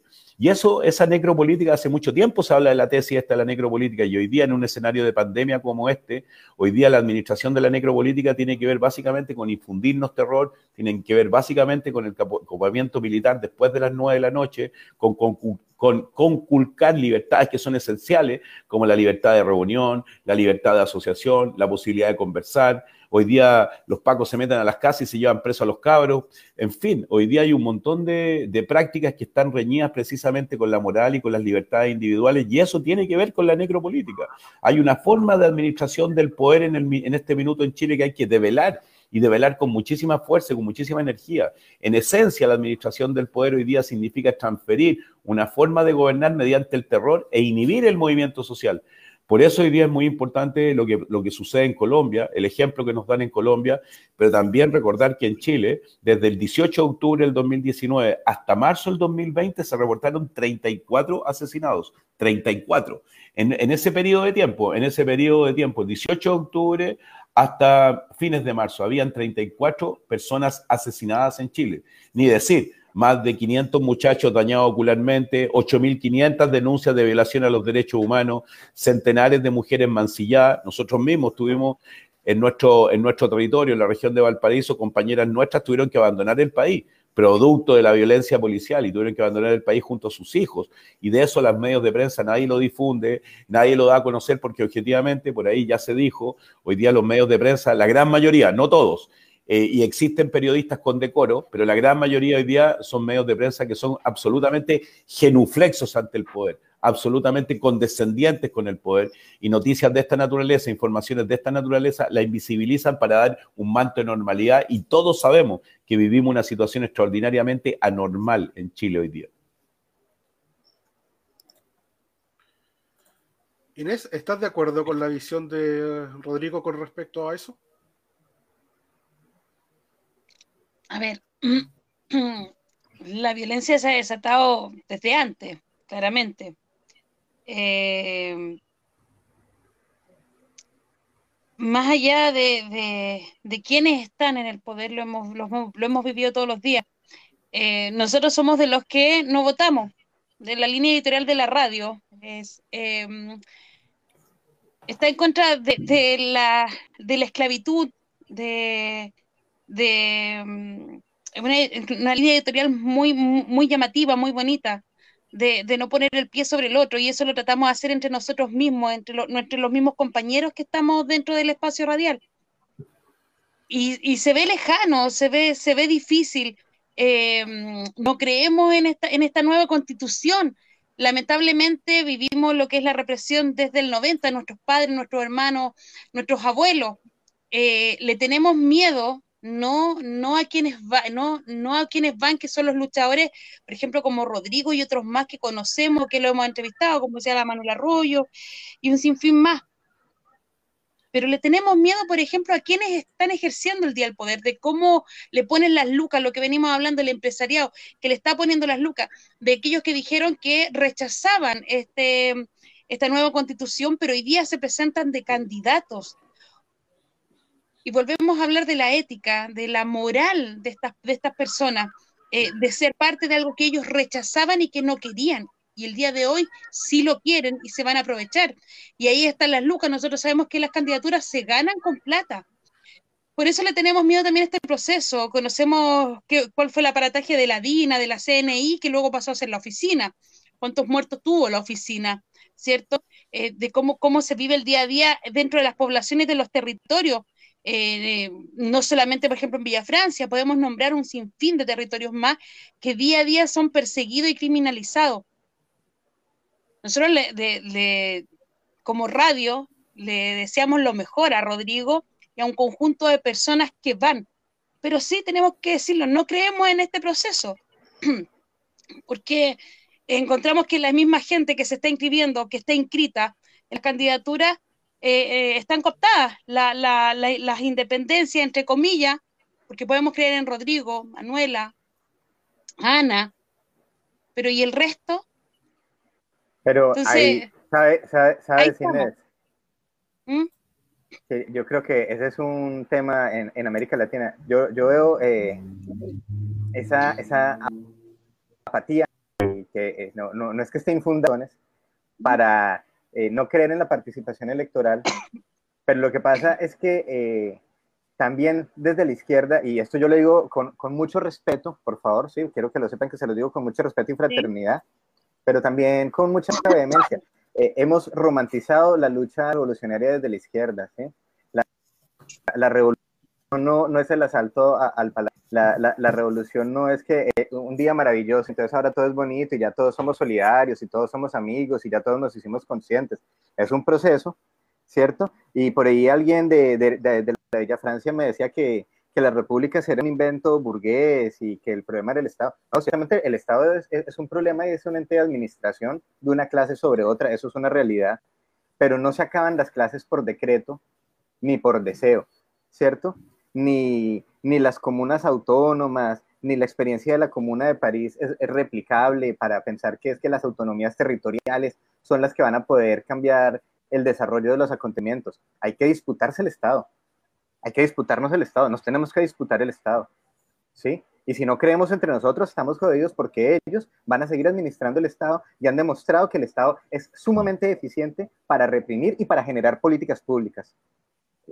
Eh, Es así, así funciona y no se va a caer por decreto. Entonces nosotros, de verdad, yo hago una invitación a, izquierda, es romantizar la lucha revolucionaria y entender que la pelea, si bien y no puede perder ese norte, es contra el Estado, también es desde el Estado. Y por supuesto que también sin el Estado. Ciertamente hay autonomías territoriales, autonomías comunitarias, ciertamente, pero esas autonomías territoriales y comunitarias solamente se van a poder fortalecer en la medida que nosotros podamos hacer ejercicio de la administración del Estado. Entonces, de ahí el que tiene más victorias que el que está desorganizado. Y el que se organiza no puede seguir eh, románticamente pensando que se tiene que organizar nada más para la olla comunitaria, ¿sí? O armar la barricada. Piñera lo demostró. Sí, el gobierno de Piñera, no Piñera. Esta experiencia del estallido del, dos- del 18 de octubre para acá lo demostró. Protesta no tumba gobiernos. No la tumba. No, es que se le atravesó la pandemia y por eso se salvó, pero iba para afuera. En lo concreto es que hoy, 2021, el presidente de Chile sigue siendo Piñera. Esa es la verdad. La verdad es que ahorita, que son las 9 y cuarto, hace 15 minutos empezó el toque de queda. Y el que salga para la calle mal parqueado, vienen los carabineros y lo pueden desaparecer. La verdad es que ahorita, en ese momento, sí, eh, 9 y cuarto, en Colombia, perdón, son las 10 y cuarto en Chile. O sea, una hora y 15 minutos que llevan de toque de queda. Nosotros desde las 6 de la tarde estamos en toque de queda. Ahorita a las 9 y cuarto, en este momento, en este preciso instante, se están dando plomo en Itagüí, Medellín. ¿Sí? Porque hay toque de queda, hay manifestaciones. ¿Me explico? Esa es la realidad. Entonces, eso quiere decir que no vale pena porque sea como sea, las elecciones se las van a robar. No, pues es que esa es la pelea. Esa es la pelea. Y por eso cuando hablamos de, de mirar nuestra historia, no es, no es una mirada romántica, ni una reminiscencia romántica de, de dónde venimos. No, es que nuestros tataracampesinos descalzos, con lanzas, ¿sí? Sacaron a los españoles de estas tierras que en ese momento, hace 200 años, eran el imperio más poderoso que había sobre este planeta.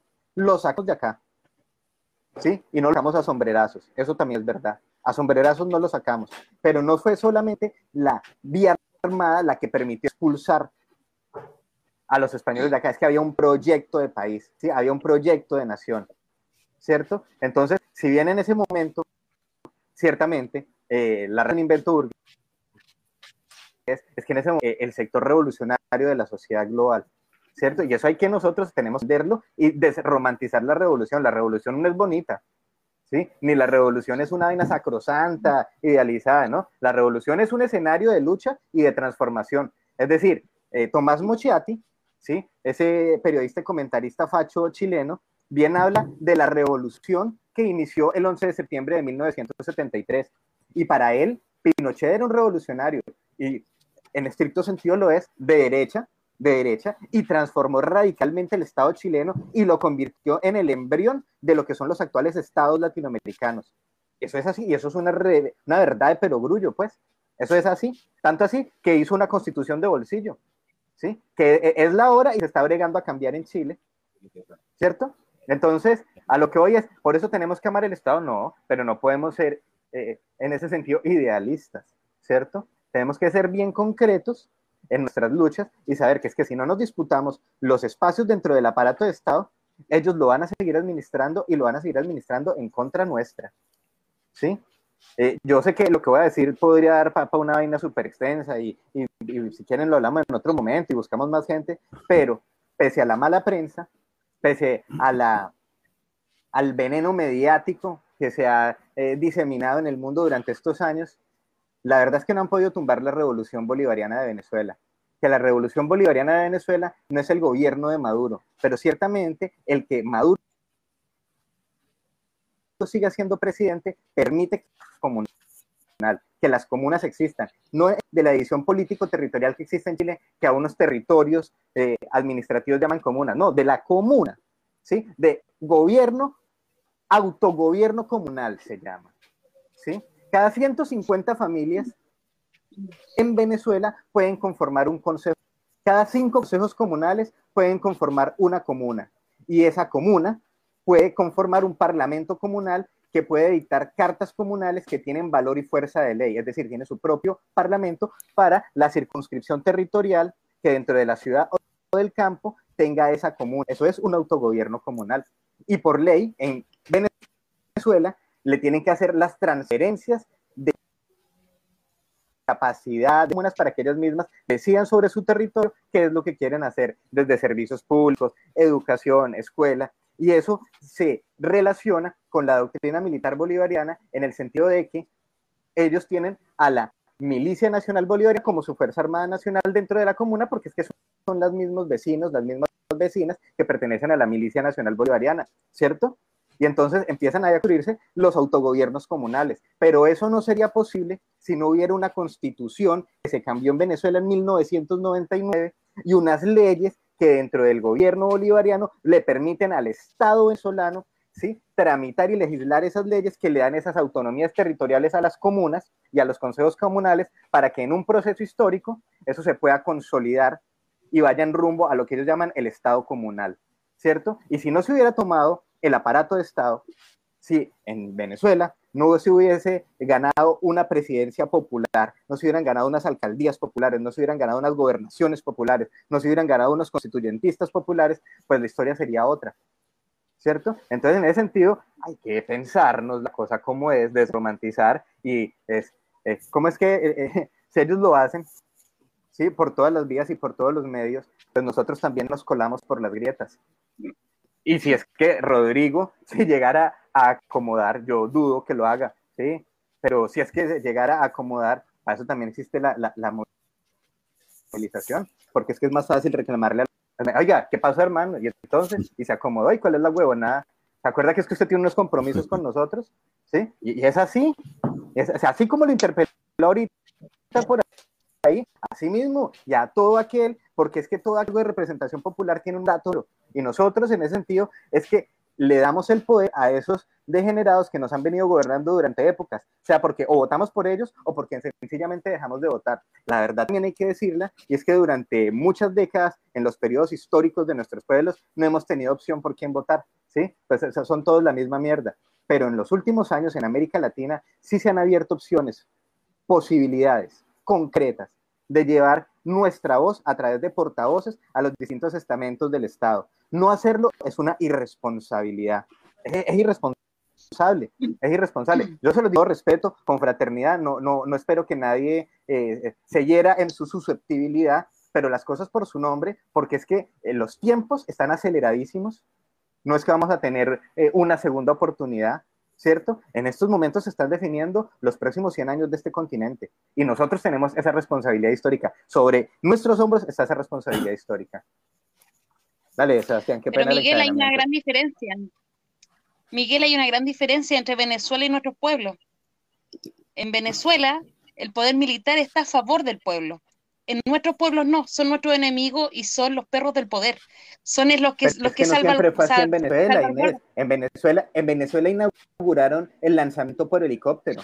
En América Latina, los, las desapariciones las inauguraron en Venezuela y el lanzamiento por helicóptero las inauguraron en Venezuela. En Venezuela el jefe de la policía era Posada Carriles, el anticastrista. Entonces, eso de que, que ellos tengan, no, eso ha sido una construcción. Ganarse a las fuerzas militares ha sido una construcción. la, la, construcción partió primero por Chávez dentro de las milicias. Después fue por fuera, después fue del, del, del, pueblo. Acá en Chile no podemos hablar de eso porque desde que salimos, entre comillas, salimos porque fue una salida pactada desde la dictadura cívico-militar, y cuando decimos cívico-militar es porque participaron civiles que hasta el día de hoy están en el poder. O sea, mira lo que te estoy diciendo. Acá en Chile ningún, el dictador no, no pisó la cárcel, ninguno de los que participaron, de los civiles que participaron en la dictadura, pisaron cárcel. Al día de hoy han sido ministros, presidentes, eh, diputados, senadores, o sea, estuvieron más de 10 años como, como designados dentro del poder. Y ellos hicieron leyes para reafirmar aún más la constitución de Pinochet. Así ha sido. Se firmaron pactos de silencio, tienen cárceles especiales, pisas la calle y te puedes encontrar con la persona que mató a tu familiar. Entonces, no es, no es fácil hablar y de creer dentro de toda esta institucionalidad que ha sido impuesta y que la izquierda chilena, entre comillas, los que se dicen izquierda, pero son más centro izquierda y centro derecha, son los que hoy día se están postulando, la mayoría, no estamos hablando de Rodrigo, no estamos hablando de la Ana, de la Manuela Arroyo y un sinfín de, vecinos que tenemos que se puedan postular, pero estamos hablando de un 1 o un 2%. Entonces, nosotros, los pobladores, muchos, desde que se crea esta, esta, más encima con la cuestión de la votación del HONT, eh, el sistema de votación, que ayuda no a los que van de verdad independientes, sino que al que encabeza la lista y que sabemos que estas listas para qué se prestan, lo tenemos claro. Entonces, si tú ves el nivel de, gente que va a votar a través de los años, cada año va bajando más. Estas personas son elegidas con un 7, 8%, 24% de un universo de cuánto de los que votan. Porque la gente no quiere ir a votar porque ya no reconoce.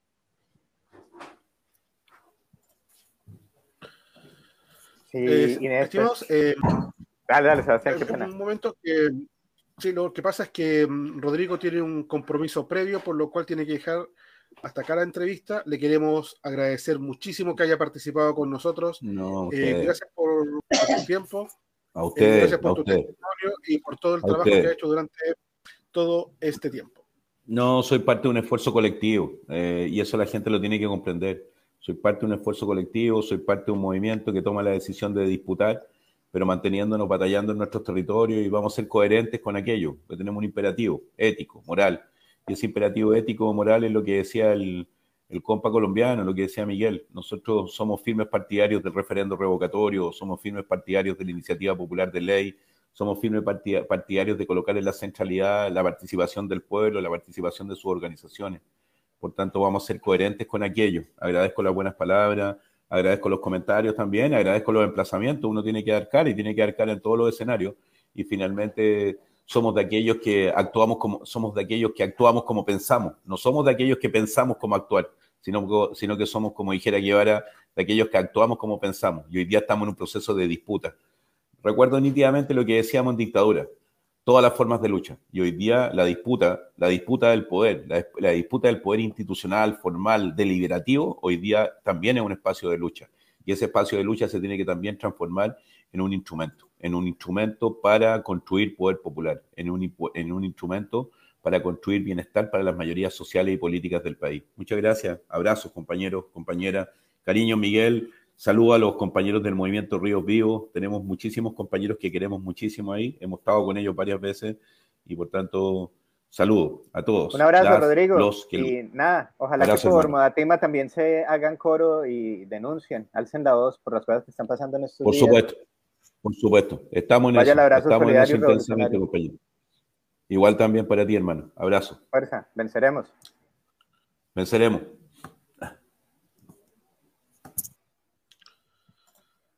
Ahí teníamos entonces el testimonio de Rodrigo Mundaca de todo lo que ha pasado durante esta última década en lo referente al agua y puntualmente también el, espectro político que está detrás de todo lo que tiene que ver con esa instancia.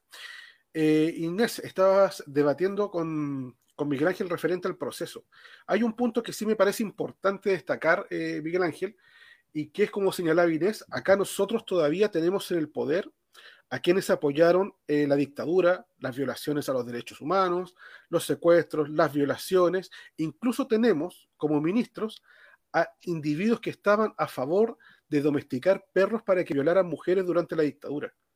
Entonces, aquí no se trata solamente de decir que demos un paso acostado o acordar con personas que tienen ese cariz. O sea, para quienes tenemos familiares detenidos desaparecidos, para quienes perdimos a gente muy querida, no es llegar y decir yo voy y le doy la mano a este tipo. Tenemos No, no, no. a los famosos 77, tenemos a los 77 de Chacarillas, de los cuales tenemos tres o cuatro que están en el poder, que son ministros, que son senadores, que son parlamentarios, que se enriquecieron con la, con la tortura, con, con- con la pena del pueblo, con, con la violencia, con la desaparición. Entonces, no es algo tan simple como decir, mira, yo voy y me acuerdo de esto y me olvido y ya acordemos y vamos por un buen un nuevo camino. No se trata de eso. Claro, no, Sebastián, Hay pero entonces miles de, hay quiero- miles quiero- de desaparecidos todavía, hay miles, miles de desaparecidos. Entonces, no llegar y cerrar el capítulo y dar vuelta a la página. Pero es que eso, quiero yo que quede claro, no lo he dicho yo. Yo no estoy planteando pacto con la burguesía, ni conciliación, ni perdón, ni olvido, no, para nada. Eso, eso, eso no lo estoy diciendo yo. Precisamente estoy diciendo es que el espacio del aparato de Estado también es un espacio de disputa. ¿Sí? Y eso no tiene nada que ver con perdonarlo, lo contrario, todo lo contrario. ¿Sí? De hecho, ¿sí? De hecho, para poder nosotros castigar en el marco de la justicia, necesitamos nosotros tener control del aparato de Estado, de todos sus poderes públicos, para poder llevar a la justicia y que sean castigados con el peso de la ley y de la justicia popular, pero ya en el marco de la constitución del pueblo, para que nosotros, nosotros podamos tener re- reparación moral, ¿sí? Por toda esa cantidad de injusticias.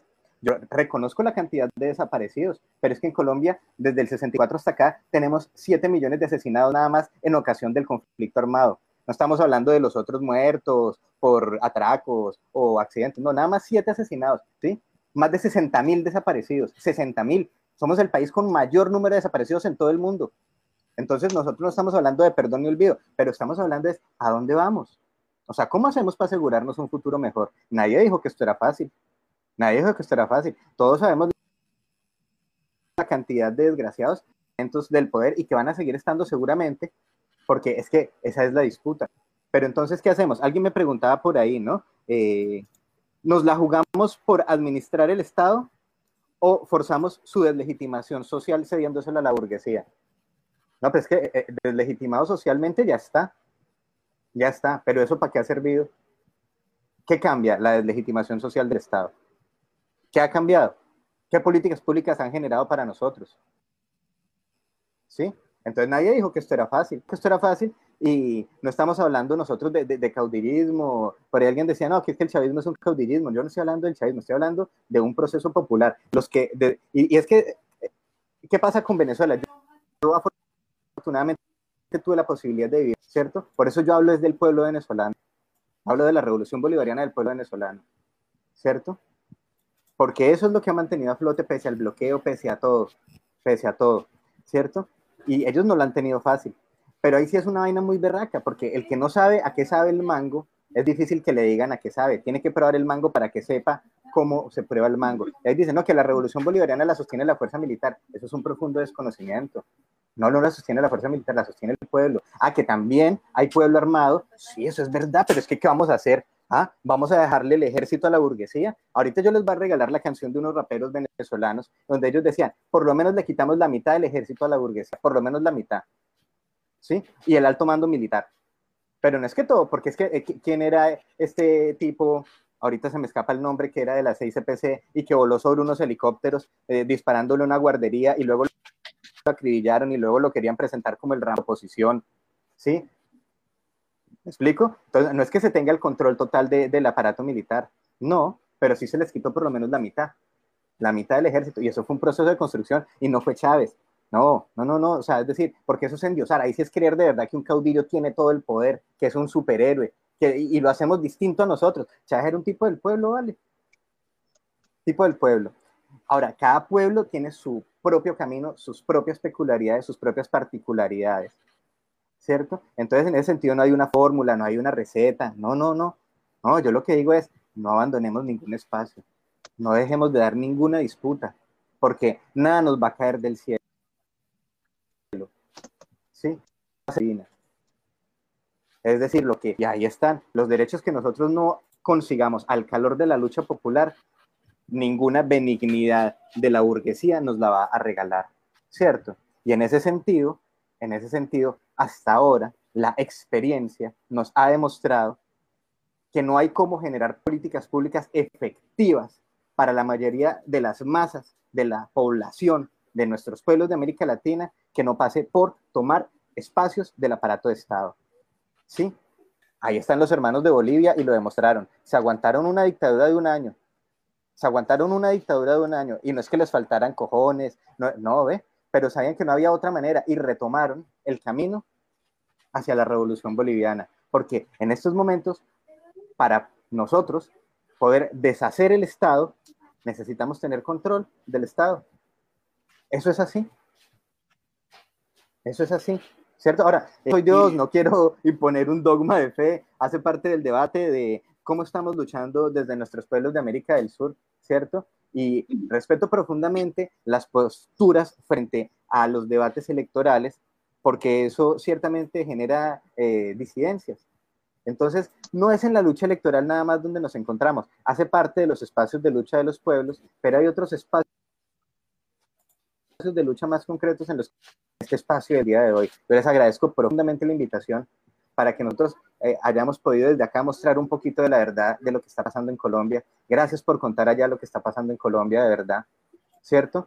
Y espero yo que más allá de las diferencias, podamos, gracias a las diferencias, sabiendo que existen, encontrarnos en lo que nos parecemos, encontrarnos en nuestras similitudes para poder construir caminos juntos hacia una nueva América, ¿sí? Donde no sea más fácil mandar pesos chilenos a Colombia a través de Western Union y imposible que un nacional colombiano pueda permanecer y lo echen como están echando ahorita a los migrantes en el norte de Chile.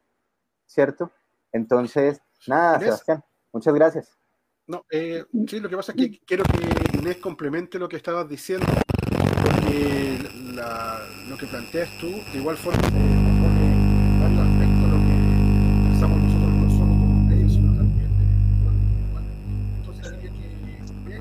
No se te escucha, Se te fue el no sonido, se te escucha, Sebastián. No, se te escucha con interferencia. A ver ahora, ahí, ahí sí, ahí, ahí. ya.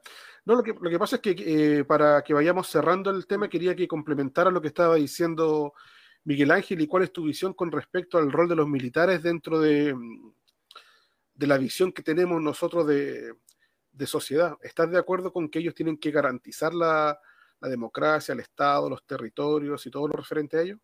Bueno, vemos hoy día, por ejemplo, cuántos militares están siendo, como, como decía también Rodrigo, em, recordando lo que dijo acerca de Weibel, el periodista que saca un libro y destapa todo lo que es el Mirico el gasto gigantesco, el gasto estoy diciendo, porque estoy diciendo robo, porque es un robo, eh, de parte de las Fuerzas Armadas de este país. No solamente eh, los milicos, sino que también tenemos a la PDI, la, el, desfalco, de los pacos es gigantesco.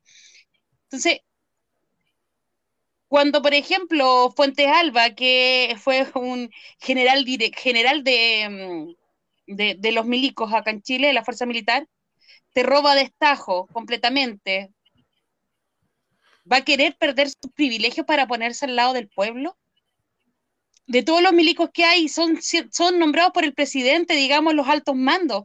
Eh, entre comillas son nombrados porque los milicos se presentan entre ellos ahí como ya los más cinco más antiguos, no sé, por ahí se arreglan ellos y pasan. No solamente en el poder civil, sino que también en el poder militar eh, hay arreglines. Y los milicos, digamos, el día de hoy, ¿cuál es la función que están cumpliendo? No solamente en el toque de queda, sino cuál es la, función que han cumplido desde el 19, de- del 18 de octubre del 2019 en adelante. El matar, recordemos en Talcahuano, uno, un poblador fue atropellado por una patrulla militar. Eh, después de un terremoto, otro poblador fue asesinado también en el sur de Chile. O sea, nunca los milicos van a estar de parte del pueblo porque van a perder sus privilegios, porque están en esta burbuja también de privilegios que tiene la clase política y que a ellos también les da parte de los privilegios para que los sigan defendiendo, entre comillas. Entonces, es súper difícil, es súper difícil que en Chile podamos acceder a que eh, la mitad de nuestros cabros vayan y se tomen el poder de los pacos o de los militares. Porque acá las leyes son tan, súper difíciles para que los cabros entren. O sea, el servicio militar que se, que se dice que es obligatorio o que ahora es, entre comillas, eh, voluntario, no es así. A los cabros los pasan por un proceso y también hay un lavado completo de cerebro. Los cabros salen súper diferentes a cómo entraron.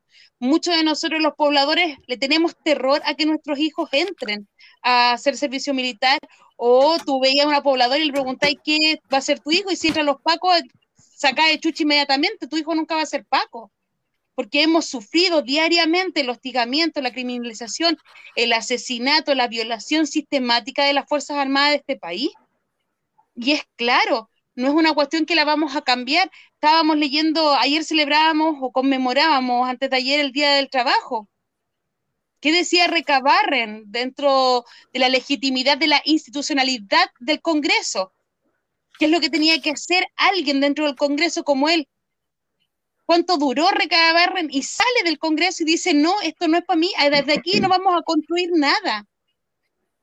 Hay muchos hoy día que se suman a los proyectos y dicen, sí, lo vamos a cambiar desde adentro, pero salen cambiados ellos. Iván Fuentes, por ejemplo, que lo pintaron de pescador. Imagínate, la historia de Iván Fuentes es terrible. Lo pintan de pescador en un conflicto que había en una región de Chile, una región apartada, Aysén. La prensa y los partidos políticos de izquierda lo levantan como dirigente de pescadores y nunca fue pescador. Llegó al Congreso y le dio la espalda a su pueblo, a Aysén, entre comillas, su región, y se vende a las grandes pesqueras, porque de ahí salió. Como no sirvió más porque se descubrió todo este chanchullo, patá en el poto y te fuiste para afuera y estás viviendo en el campo como ermitaño.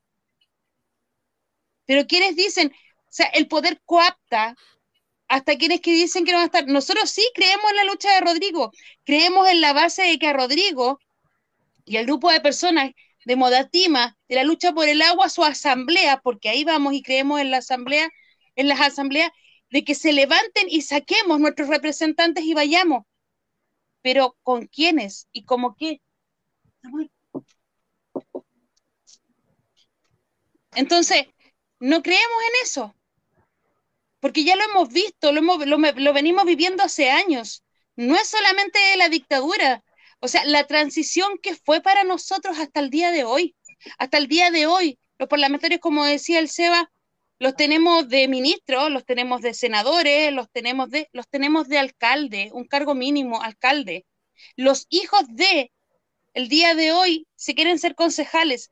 La mayoría de ellos, Marcela Cubillos, defensora, negacionista, defensora de la dictadura cívico-militar de este país, va constituyente, fue ministra.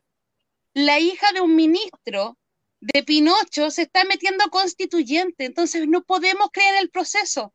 Y los milicos que están hoy día en los más altos cargos también están ahí. Y también están, y sus hijos también se están metiendo a este proceso constituyente. Por eso no creemos en él. Esa es nuestra realidad. La realidad chilena es esa. No es que nosotros la estemos inventando, pero si tú le preguntas a cualquier poblador, te va a decir que no cree en el proceso por lo mismo. Alaman defendió a Pinocho y lo tuvimos de ministro. Ahora está delegado cultural. No tiene idea de cultura, pero está, ahí está. Entonces, como dice acá nuestro compañero Carlos, es como tener a, los, a los nazis en Alemania gobernando. Eso es en Chile. Es que tenemos a los En nazis Chile- gobernando. Es que los Pero por nazis eso son los te digo. gobernando. Y van a Pero seguir no gobernando podemos- si no se los disputamos. O sea, es decir, pero mire, eh, Pero con- ¿cómo lo vas a disputar en una institucionalidad que está hecho? Eh, A lo que yo me refiero, mira Miguel, Por eso, ¿no? Entonces Es yo lo que preguntaría, yo ahí lo que les preguntaría, Inés, yo lo que te preguntaría es, ya, listo. Es decir, si está tan jodido, ellos están ahí, los militares no van a soltar, entonces, ¿qué hacemos? ¿De verdad? Sí, yo, yo le pregunto porque, mire, es que creo que la- la- la- las, las institucionalidades de Chile y de Colombia son muy, muy parecidas, son igual de criminales, ¿sí? Son asesinas, son asesinas, ¿sí? Pero ahorita, ahorita, después de muchísimos años, se está levantando en Colombia eh, la opción, y entonces, ah, caudillista, y dentro de Colombia eh, incluso lo señalan, pero se ha entendido que hace parte como de la opción, ¿cierto? La posibilidad de que nosotros tengamos un, por primera vez en la historia de Colombia en 200 años, un gobierno con Gustavo Petro. Petro no hace nada él solo, aunque ganara la presidencia, porque le van a dar un golpe como Allende, ¿cierto? Entonces se ha levantado una confluencia de fuerzas que en Colombia se llama el Pacto Histórico y es- está en pleno desarrollo ahorita mismo y que tiene que ver precisamente con construir una alianza múltiple de los sectores populares, no solamente para ganar la presidencia, para ganar el Congreso, para ganar las alcaldías, para ganar, para ganar los consejos, ¿sí? de una manera unitaria. Y entonces, la vez pasada, hace cuatro años, realmente Gustavo Petro le ganó las elecciones a Iván Duque, de lejos, ¿cierto? Pero aquí se las robaron. No es la primera vez que se roban las elecciones. A Rojas Pinilla le robaron las elecciones y por eso surgió Acción Democrática M19, aquella guerrilla urbana, ¿cierto? Que después fue un proceso de paz y a todos los asesinaron sistemáticamente en 1990. Tuvo un candidato presidencial que iba a ser presidente de Colombia, Carlos Pizarro, y lo asesinaron dentro del avión. ¿Sí? En esas elecciones de 1990 asesinaron a ocho candidatos presidenciales. Del que más hablan siempre es de Luis Carlos Galán, que era del Partido Liberal y era hijo de la burguesía. Pero no solo lo asesinaron a él, ¿sí? asesinaron a ocho candidatos presidenciales, uno detrás de otro, porque eran los que iban a poder ser presidentes, con una opción popular, unos más que otros, ¿cierto? En Colombia no han dejado que nunca gane una opción popular. Se lo impidieron a Petro. Petro, eh, maten, puede ser que ni siquiera llegue a, a, a, las elecciones presidenciales, pero eso no deja de ser eh, un espacio de lucha, porque es que si no, si no, ¿qué se va a hacer?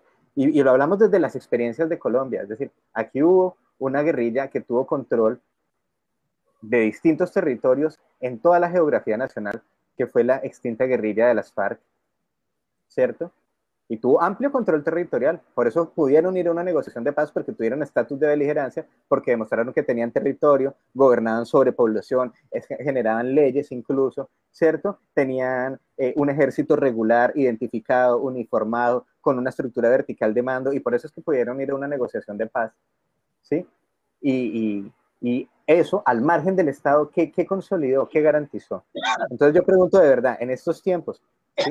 si no nos disputamos el aparato de Estado, a pesar de las múltiples complejidades y dificultades que nos representa, porque es que el enemigo de clase está ahí, él no se va a desaparecer, ni nos va a hacer el favor de suicidarse, ¿cierto? Ni se va a ir para Europa y nos va a dejar el país para que nosotros eh, lo gobernemos a nuestro gusto. Entonces, ¿qué hacemos? De verdad, en lo concreto que no sea un plan romántico, y, y, ojo, no lo digo romántico descalificatoriamente, no, no, no, para nada, sino que digo, ¿qué es lo que estamos, qué, qué, qué es lo que vamos a hacer? Porque ellos, por el contrario, y, y, esto era una cosa que yo sí les quería como, como, como comentar, Chile, nosotros, en términos de la construcción de las políticas neoliberales, copiamos a Chile, pero Chile, en los últimos 15 años, viene copiando en términos de política social a Colombia. ¿sí? No en vano los carabineros entrenaron su comando jungla aquí en Colombia. Y no en vano la narcocultura cada vez penetra más, y ustedes lo saben ahí en la Villa Francia, cómo cada vez la narcocultura penetra más y se hace de los espacios y destruye el tejido social y construye un nuevo tejido social, ¿cierto? Y entonces a Pablo Escobar le dicen el patrón y piensan que Pablo Escobar se ha construido una suerte de relato como que Pablo Escobar era una especie de Robin Hood, ¿no? ¿Sí? Y, entonces empieza a endiosar más. Y estamos escuchando una cantidad de producción musical nueva de bastante calidad en términos musicales, pero con unos contenidos de letra bastante preocupantes, donde ensalzan el malandreo, donde ensalzan la delincuencia. Y nosotros vemos que los consumidores de esa música particularmente son niños desde los 11 años hasta los 18, ¿sí? Y entonces, ¿quiénes son los sicarios? ¿Quiénes son los paramilitares? ¿Cómo se construyeron? Entonces, ¿a qué voy con eso? Que ellos sí siguen en un plan de control porque ya tienen el aparato de Estado dominado y siguen ese entonces dominando las otras estructuras territoriales. Cada vez más el tejido social de nuestras comunidades se descompone, se descompone. Entonces yo pregunto, ¿cuál es la lucha? ¿A dónde apuntamos? En vainas concretas, no, no, no en anhelos. No, en, no, es que ojalá se destruya el Estado, debemos deslegitimar el Estado, es que el Estado está deslegitimado. ¿Quién cree en el Estado? ¿Quién cree en los políticos? ¿Sí? La mayoría de la gente no vota en nuestros países. La abstención gana abrumadoramente. O sea que el Estado y la participación electoral está deslegitimada. Entonces, ¿qué hacemos?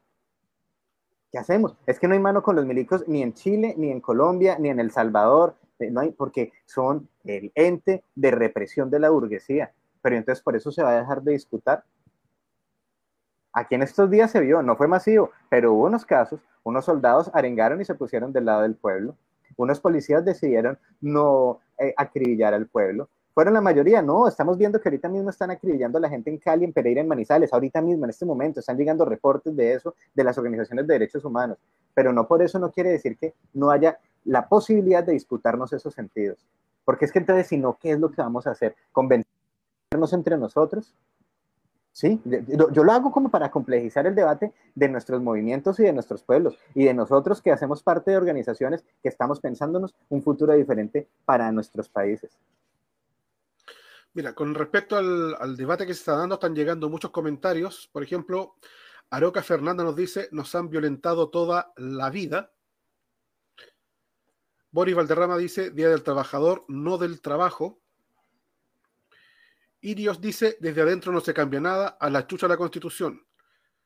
La institución no sacará a los fascistas del poder. Complementa, Alejandro Pino dice, la lid política inepta despojó el proceso constituyente con el acuerdo del 15 de noviembre, adaptándolo según su institucionalidad conveniente. Lo que señalábamos del acuerdo entre la supuesta izquierda y la derecha el payaso estúpido, cómo podemos ser parte de la discusión, lo que estamos escuchando. De hecho, por medio de los comentarios pueden hacer preguntas, comentarios, alcances, etcétera. Señala Peuma, aquí en Chile no hay mano con los milicos compa colombianos. ¿Por qué? Porque están al servicio del poder de los empresarios y dependen directamente del modelo. Renata Brown, me acuerdo un congreso para Bachelet. Esa no lo entendí. Después dice los comentarios, no alcanzan la participación real, pero bueno, un abrazo. Seguramente ya podremos ser parte de la discusión juntos. Eso dice el payaso estúpido. Neis, mira. Óptica Vascar, saludos desde Santiago 1. Aquí Carlos Valenzuela, preso político desde el 29 de marzo en Villa Francia. Saludos. Saludos, hermano. Sí, mira, sí, acá con respecto, por ejemplo, a lo que dijiste sobre la Villa Francia y, y los anarquistas o, o a quienes se ensalza. Acá tenemos otra otra visión del anarquismo, no sé, no sé si será la No, misma. no, no, yo no dije anarquismo, Acá- no, no, yo no dije anarquismo, Inés, yo no dije anarquismo, dije narcocultura. La cultura narca, la cultura que está promoviendo la cultura del narcotráfico. No hable del anarquismo. No, no, no, para nada, Ya, para nada. ya. el- el- es, es importante. el- sí, acá Estoy para entender un hablando de- de- poco lo que decíamos, por ejemplo, lo venimos diciendo hace tiempo, y lo, lo conversábamos hace tres, cuatro años atrás acerca de la eh, buitre, un periodista lo llamaba como la mexicalización de Chile. De cómo, por ejemplo, en México las policías trabajan para proteger a eh, los traficantes o microtraficantes. Bueno, acá también pasa, acá también se ve, eh, pero sabéis que el trabajo territorial que se hace es de concientizar con escuelas populares a los cabros de lo que está bien y lo que está mal. Eh, en cuanto, por ejemplo, a que la misma televisión, los medios de prensa también ensalzan y llevan a los cabros, por ejemplo, eh, a querer, por ejemplo, el auto de moda, eh, que nos ponen a los futbolistas y que los cabros acá saben que no van a poder aspirar nunca a, e- ese autito o, o a esa forma. Entonces, lo más fácil es eh, el comercio de drogas. Y es la realidad. No está pasando solamente en Villa Francia, pasa en todos los sectores. Pero ahí también hay otro problema y es, volvemos a hablar de las policías y los milicos. ¿Quiénes protegen a los narcos dentro de nuestras poblaciones? En Chile, es quien le entrega el arma. ¿Quién les entrega las, las armas a los narcotraficantes? quienes se las venden? Son la, la policía, los pacos, los carabineros y son los milicos. O sea, hace como tres, cuatro años atrás, eh, un barco de la Armada chilena venía cargado con droga. Venía cargado, lo pillaron en un puerto, cargado de droga. El ex ministro del Interior de Sebastián Piñera también fue acusado de narcotráfico, nunca investigó en este momento la alcaldía de San Ramón o el exalcalde de San Ramón que va a la reelección está acusado por narcotráfico. El Partido Socialista está acusado por narcotráfico. Partido Socialista que se supone que es de izquierda, de que era de Allende. Es- o no, sé, no sé si me entendí.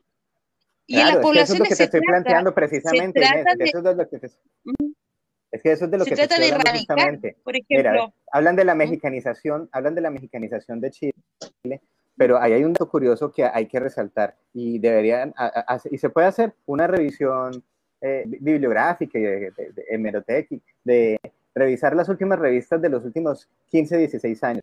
El Plan Colombia nace en 1998 con el gobierno de Pastrana, ¿sí?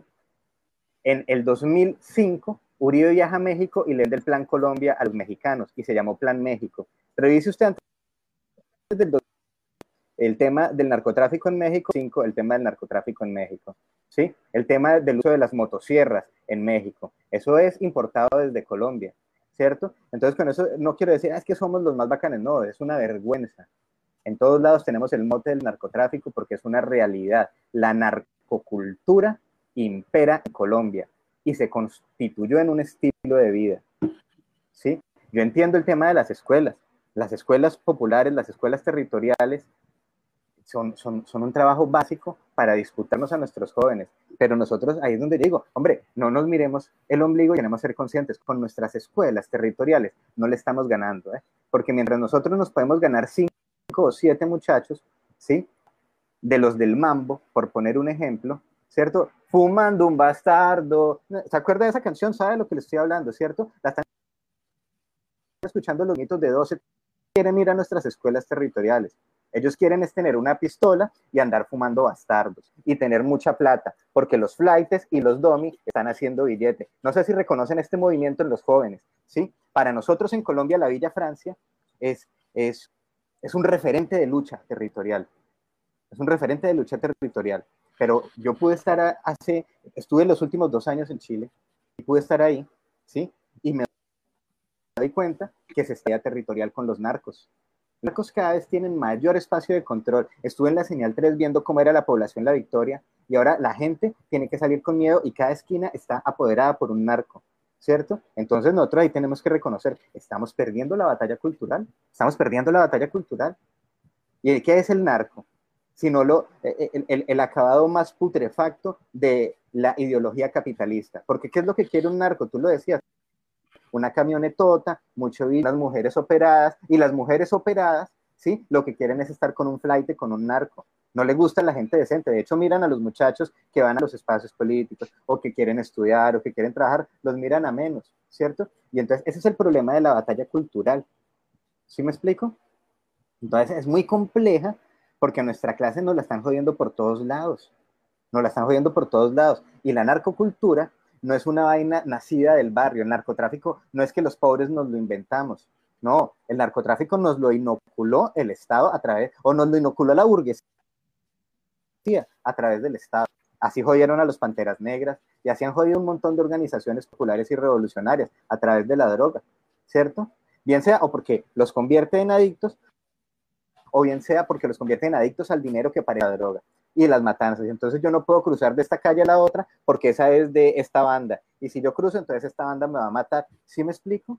Y ciertamente eso está cuidado por militares y por policías. Me parece que fue hace como un año y medio, hay una colombiana allá en la Villa Francia que maneja un grupo de narcos y tuvo que llegar un agente de la PDI a poner un parado con su gente y a decirle a otros que hicieran un acuerdo de paz porque eso respondían a unos carabineros, porque finalmente el jefe de toda esa menta siempre terminan siendo algunos altos mandos de ser, ¿me explico? Entonces, claro que es muy complejo el programa. Es muy complejo el programa. Y no, no, vamos a encontrar una solución en unas horas de debate.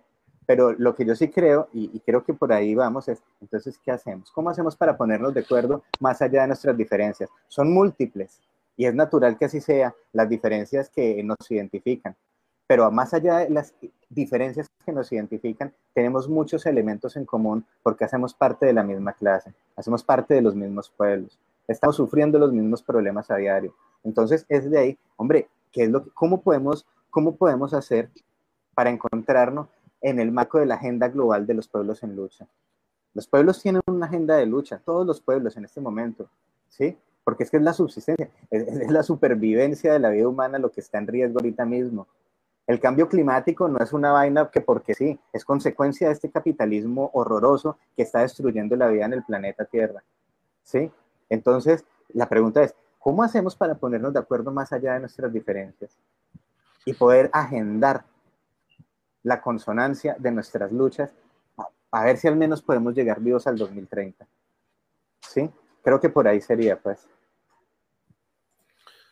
Es un tema que da para largo. De hecho, hay diferencias que son sustanciales, pero igual hay algunos puntos que tenemos en, en acuerdo y quizás empezar a construir desde ahí es lo más importante en vez de eh, tomar distancia porque hay algunos puntos que no son concordantes. Eh, vamos a ir terminando el, programa de hoy. Agradecemos muchísimo a la gente que, que participó, que hizo preguntas. Como dice siempre Carlos, agradecemos que la gente considere que tenemos algo importante que decir y permanezca todos los días con nosotros. Em, eh, antes de que nos despidamos, Miguel Ángel, si quieres decir unas últimas palabras antes de cerrar el programa. Obviamente agradeciéndote que hayas participado, contado tu experiencia y que siempre nos estés mandando el, material y dando tu testimonio de lo que ocurre allá en Colombia. Nada, mire, primero que todo, de verdad, desde el fondo de mi corazón, muchas gracias porque es importante que se esté mostrando lo que pasa aquí en Colombia. Es, es triste, es doloroso, pero seguimos, seguimos de avanzada, ¿sí?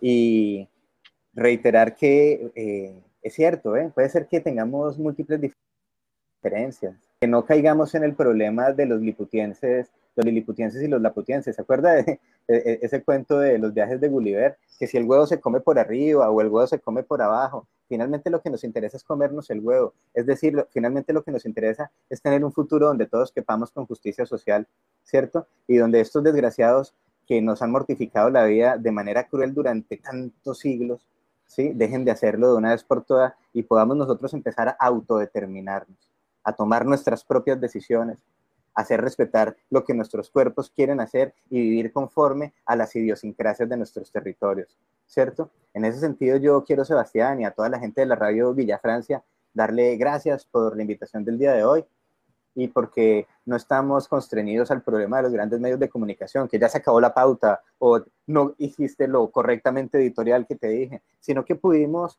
compartir que viva la lucha de ideas, que viva la lucha de ideas para que podamos hacer síntesis que queremos hacer. Fuerza para la Villa Francia, mucha fuerza para Chile y de verdad eh, creo que en el caminar nos vamos a seguir encontrando. Arrieros somos y hasta la victoria siempre. Muchas gracias, Miguel Ángel. Eh, Neis, antes de que nos cerremos el programa de hoy, Oye, Bastar dice que lucha con arrogancia. Villa Francia. Sí. Hoy estaba viendo ahí una explosión en Bonde. Ya están asegurando que no fue robo, sino que es terrorismo. Así que a estar ojo ahí con lo que está pasando. Andan helicópteros y eh, toda la policía ahí buscando a dos personas en moto. Eso es lo que se está informando en este minuto. Estar ojo ahí con lo que pase en nuestros territorios eh, y estar informando. Nos encontramos mañana a ocho y media con otro programa de eh, se me olvidó hasta el nombre ya. Eh, levantando. Sí, estoy. Que se alcen las voces. Hoy día estuvo buena, estuvo linda. sí. Saludo a que estuvo acá en el comando y ya volvimos, pues volvimos con todo. Mañana Popular cumple un año, así que a todos los compas, compas ahí, los, los compas que trabajan. Eso. Bueno, eh, muchas gracias a todos por, por participar. Gracias, Miguel Ángel. Gracias, Neis. Y en este eh, Día de la Libertad de Prensa, hacer un solo alcance con respecto a algo que nos ocurrió el día viernes, donde a partir de lo que estábamos opinando con respecto a Yasna Proboste, aparecieron muchos periodistas eh, ligados a la ADC diciendo que nosotros estábamos manipulando la información, que estábamos mintiendo y que estábamos hablando de cocina para apoyar a X candidata. Eh, le quiero decir al periodista aquel, Juan Pablo Salaverry, que acá nos caracterizamos por tres cosas fundamentales, que son la autonomía, la independencia y la autogestión. Podemos equivocarnos, somos comunicadores populares, no somos expertos, no somos de la academia, pero todo lo que hacemos lo hacemos con absoluta convicción y señalando las cosas como ocurren. A diferencia tuya, que trabajaste en tres conglomerados que son nefastos. Le serviste a Sayé, le serviste a Luxic y en la actualidad tu jefe, el director de tu medio, es Cristian Bofil. Si quieres emplazar a alguien por no tener ética, integridad y moral, lo primero que tienes que hacer es tener autonomía, independencia, tener autogestión y que no te hagan la pauta. Feliz día de la Mira. libertad de prensa, Juan Sebastián. Pablo Salamero. Hermano, discúlpame, es que noticia de último momento. eh, el gobierno de Duque está listando decreto de conmoción interior y ha ordenado que todo el ejército salga a las calles. Acaba de ordenar la militarización completa de Colombia en este momento. Y en los Vamos a próximos estar minutos. entonces muy atentos a eso. Sí, por favor. Sí, nos vamos a estar comunicando entonces eh, durante todo este periodo, Miguel Ángel. Vamos a estar atentos a lo que puedas compartirnos referente a eso. Y estimados, esto fue Levantando la Voz de Radio Villa Francia. Un abrazo gigante, cuídense mucho.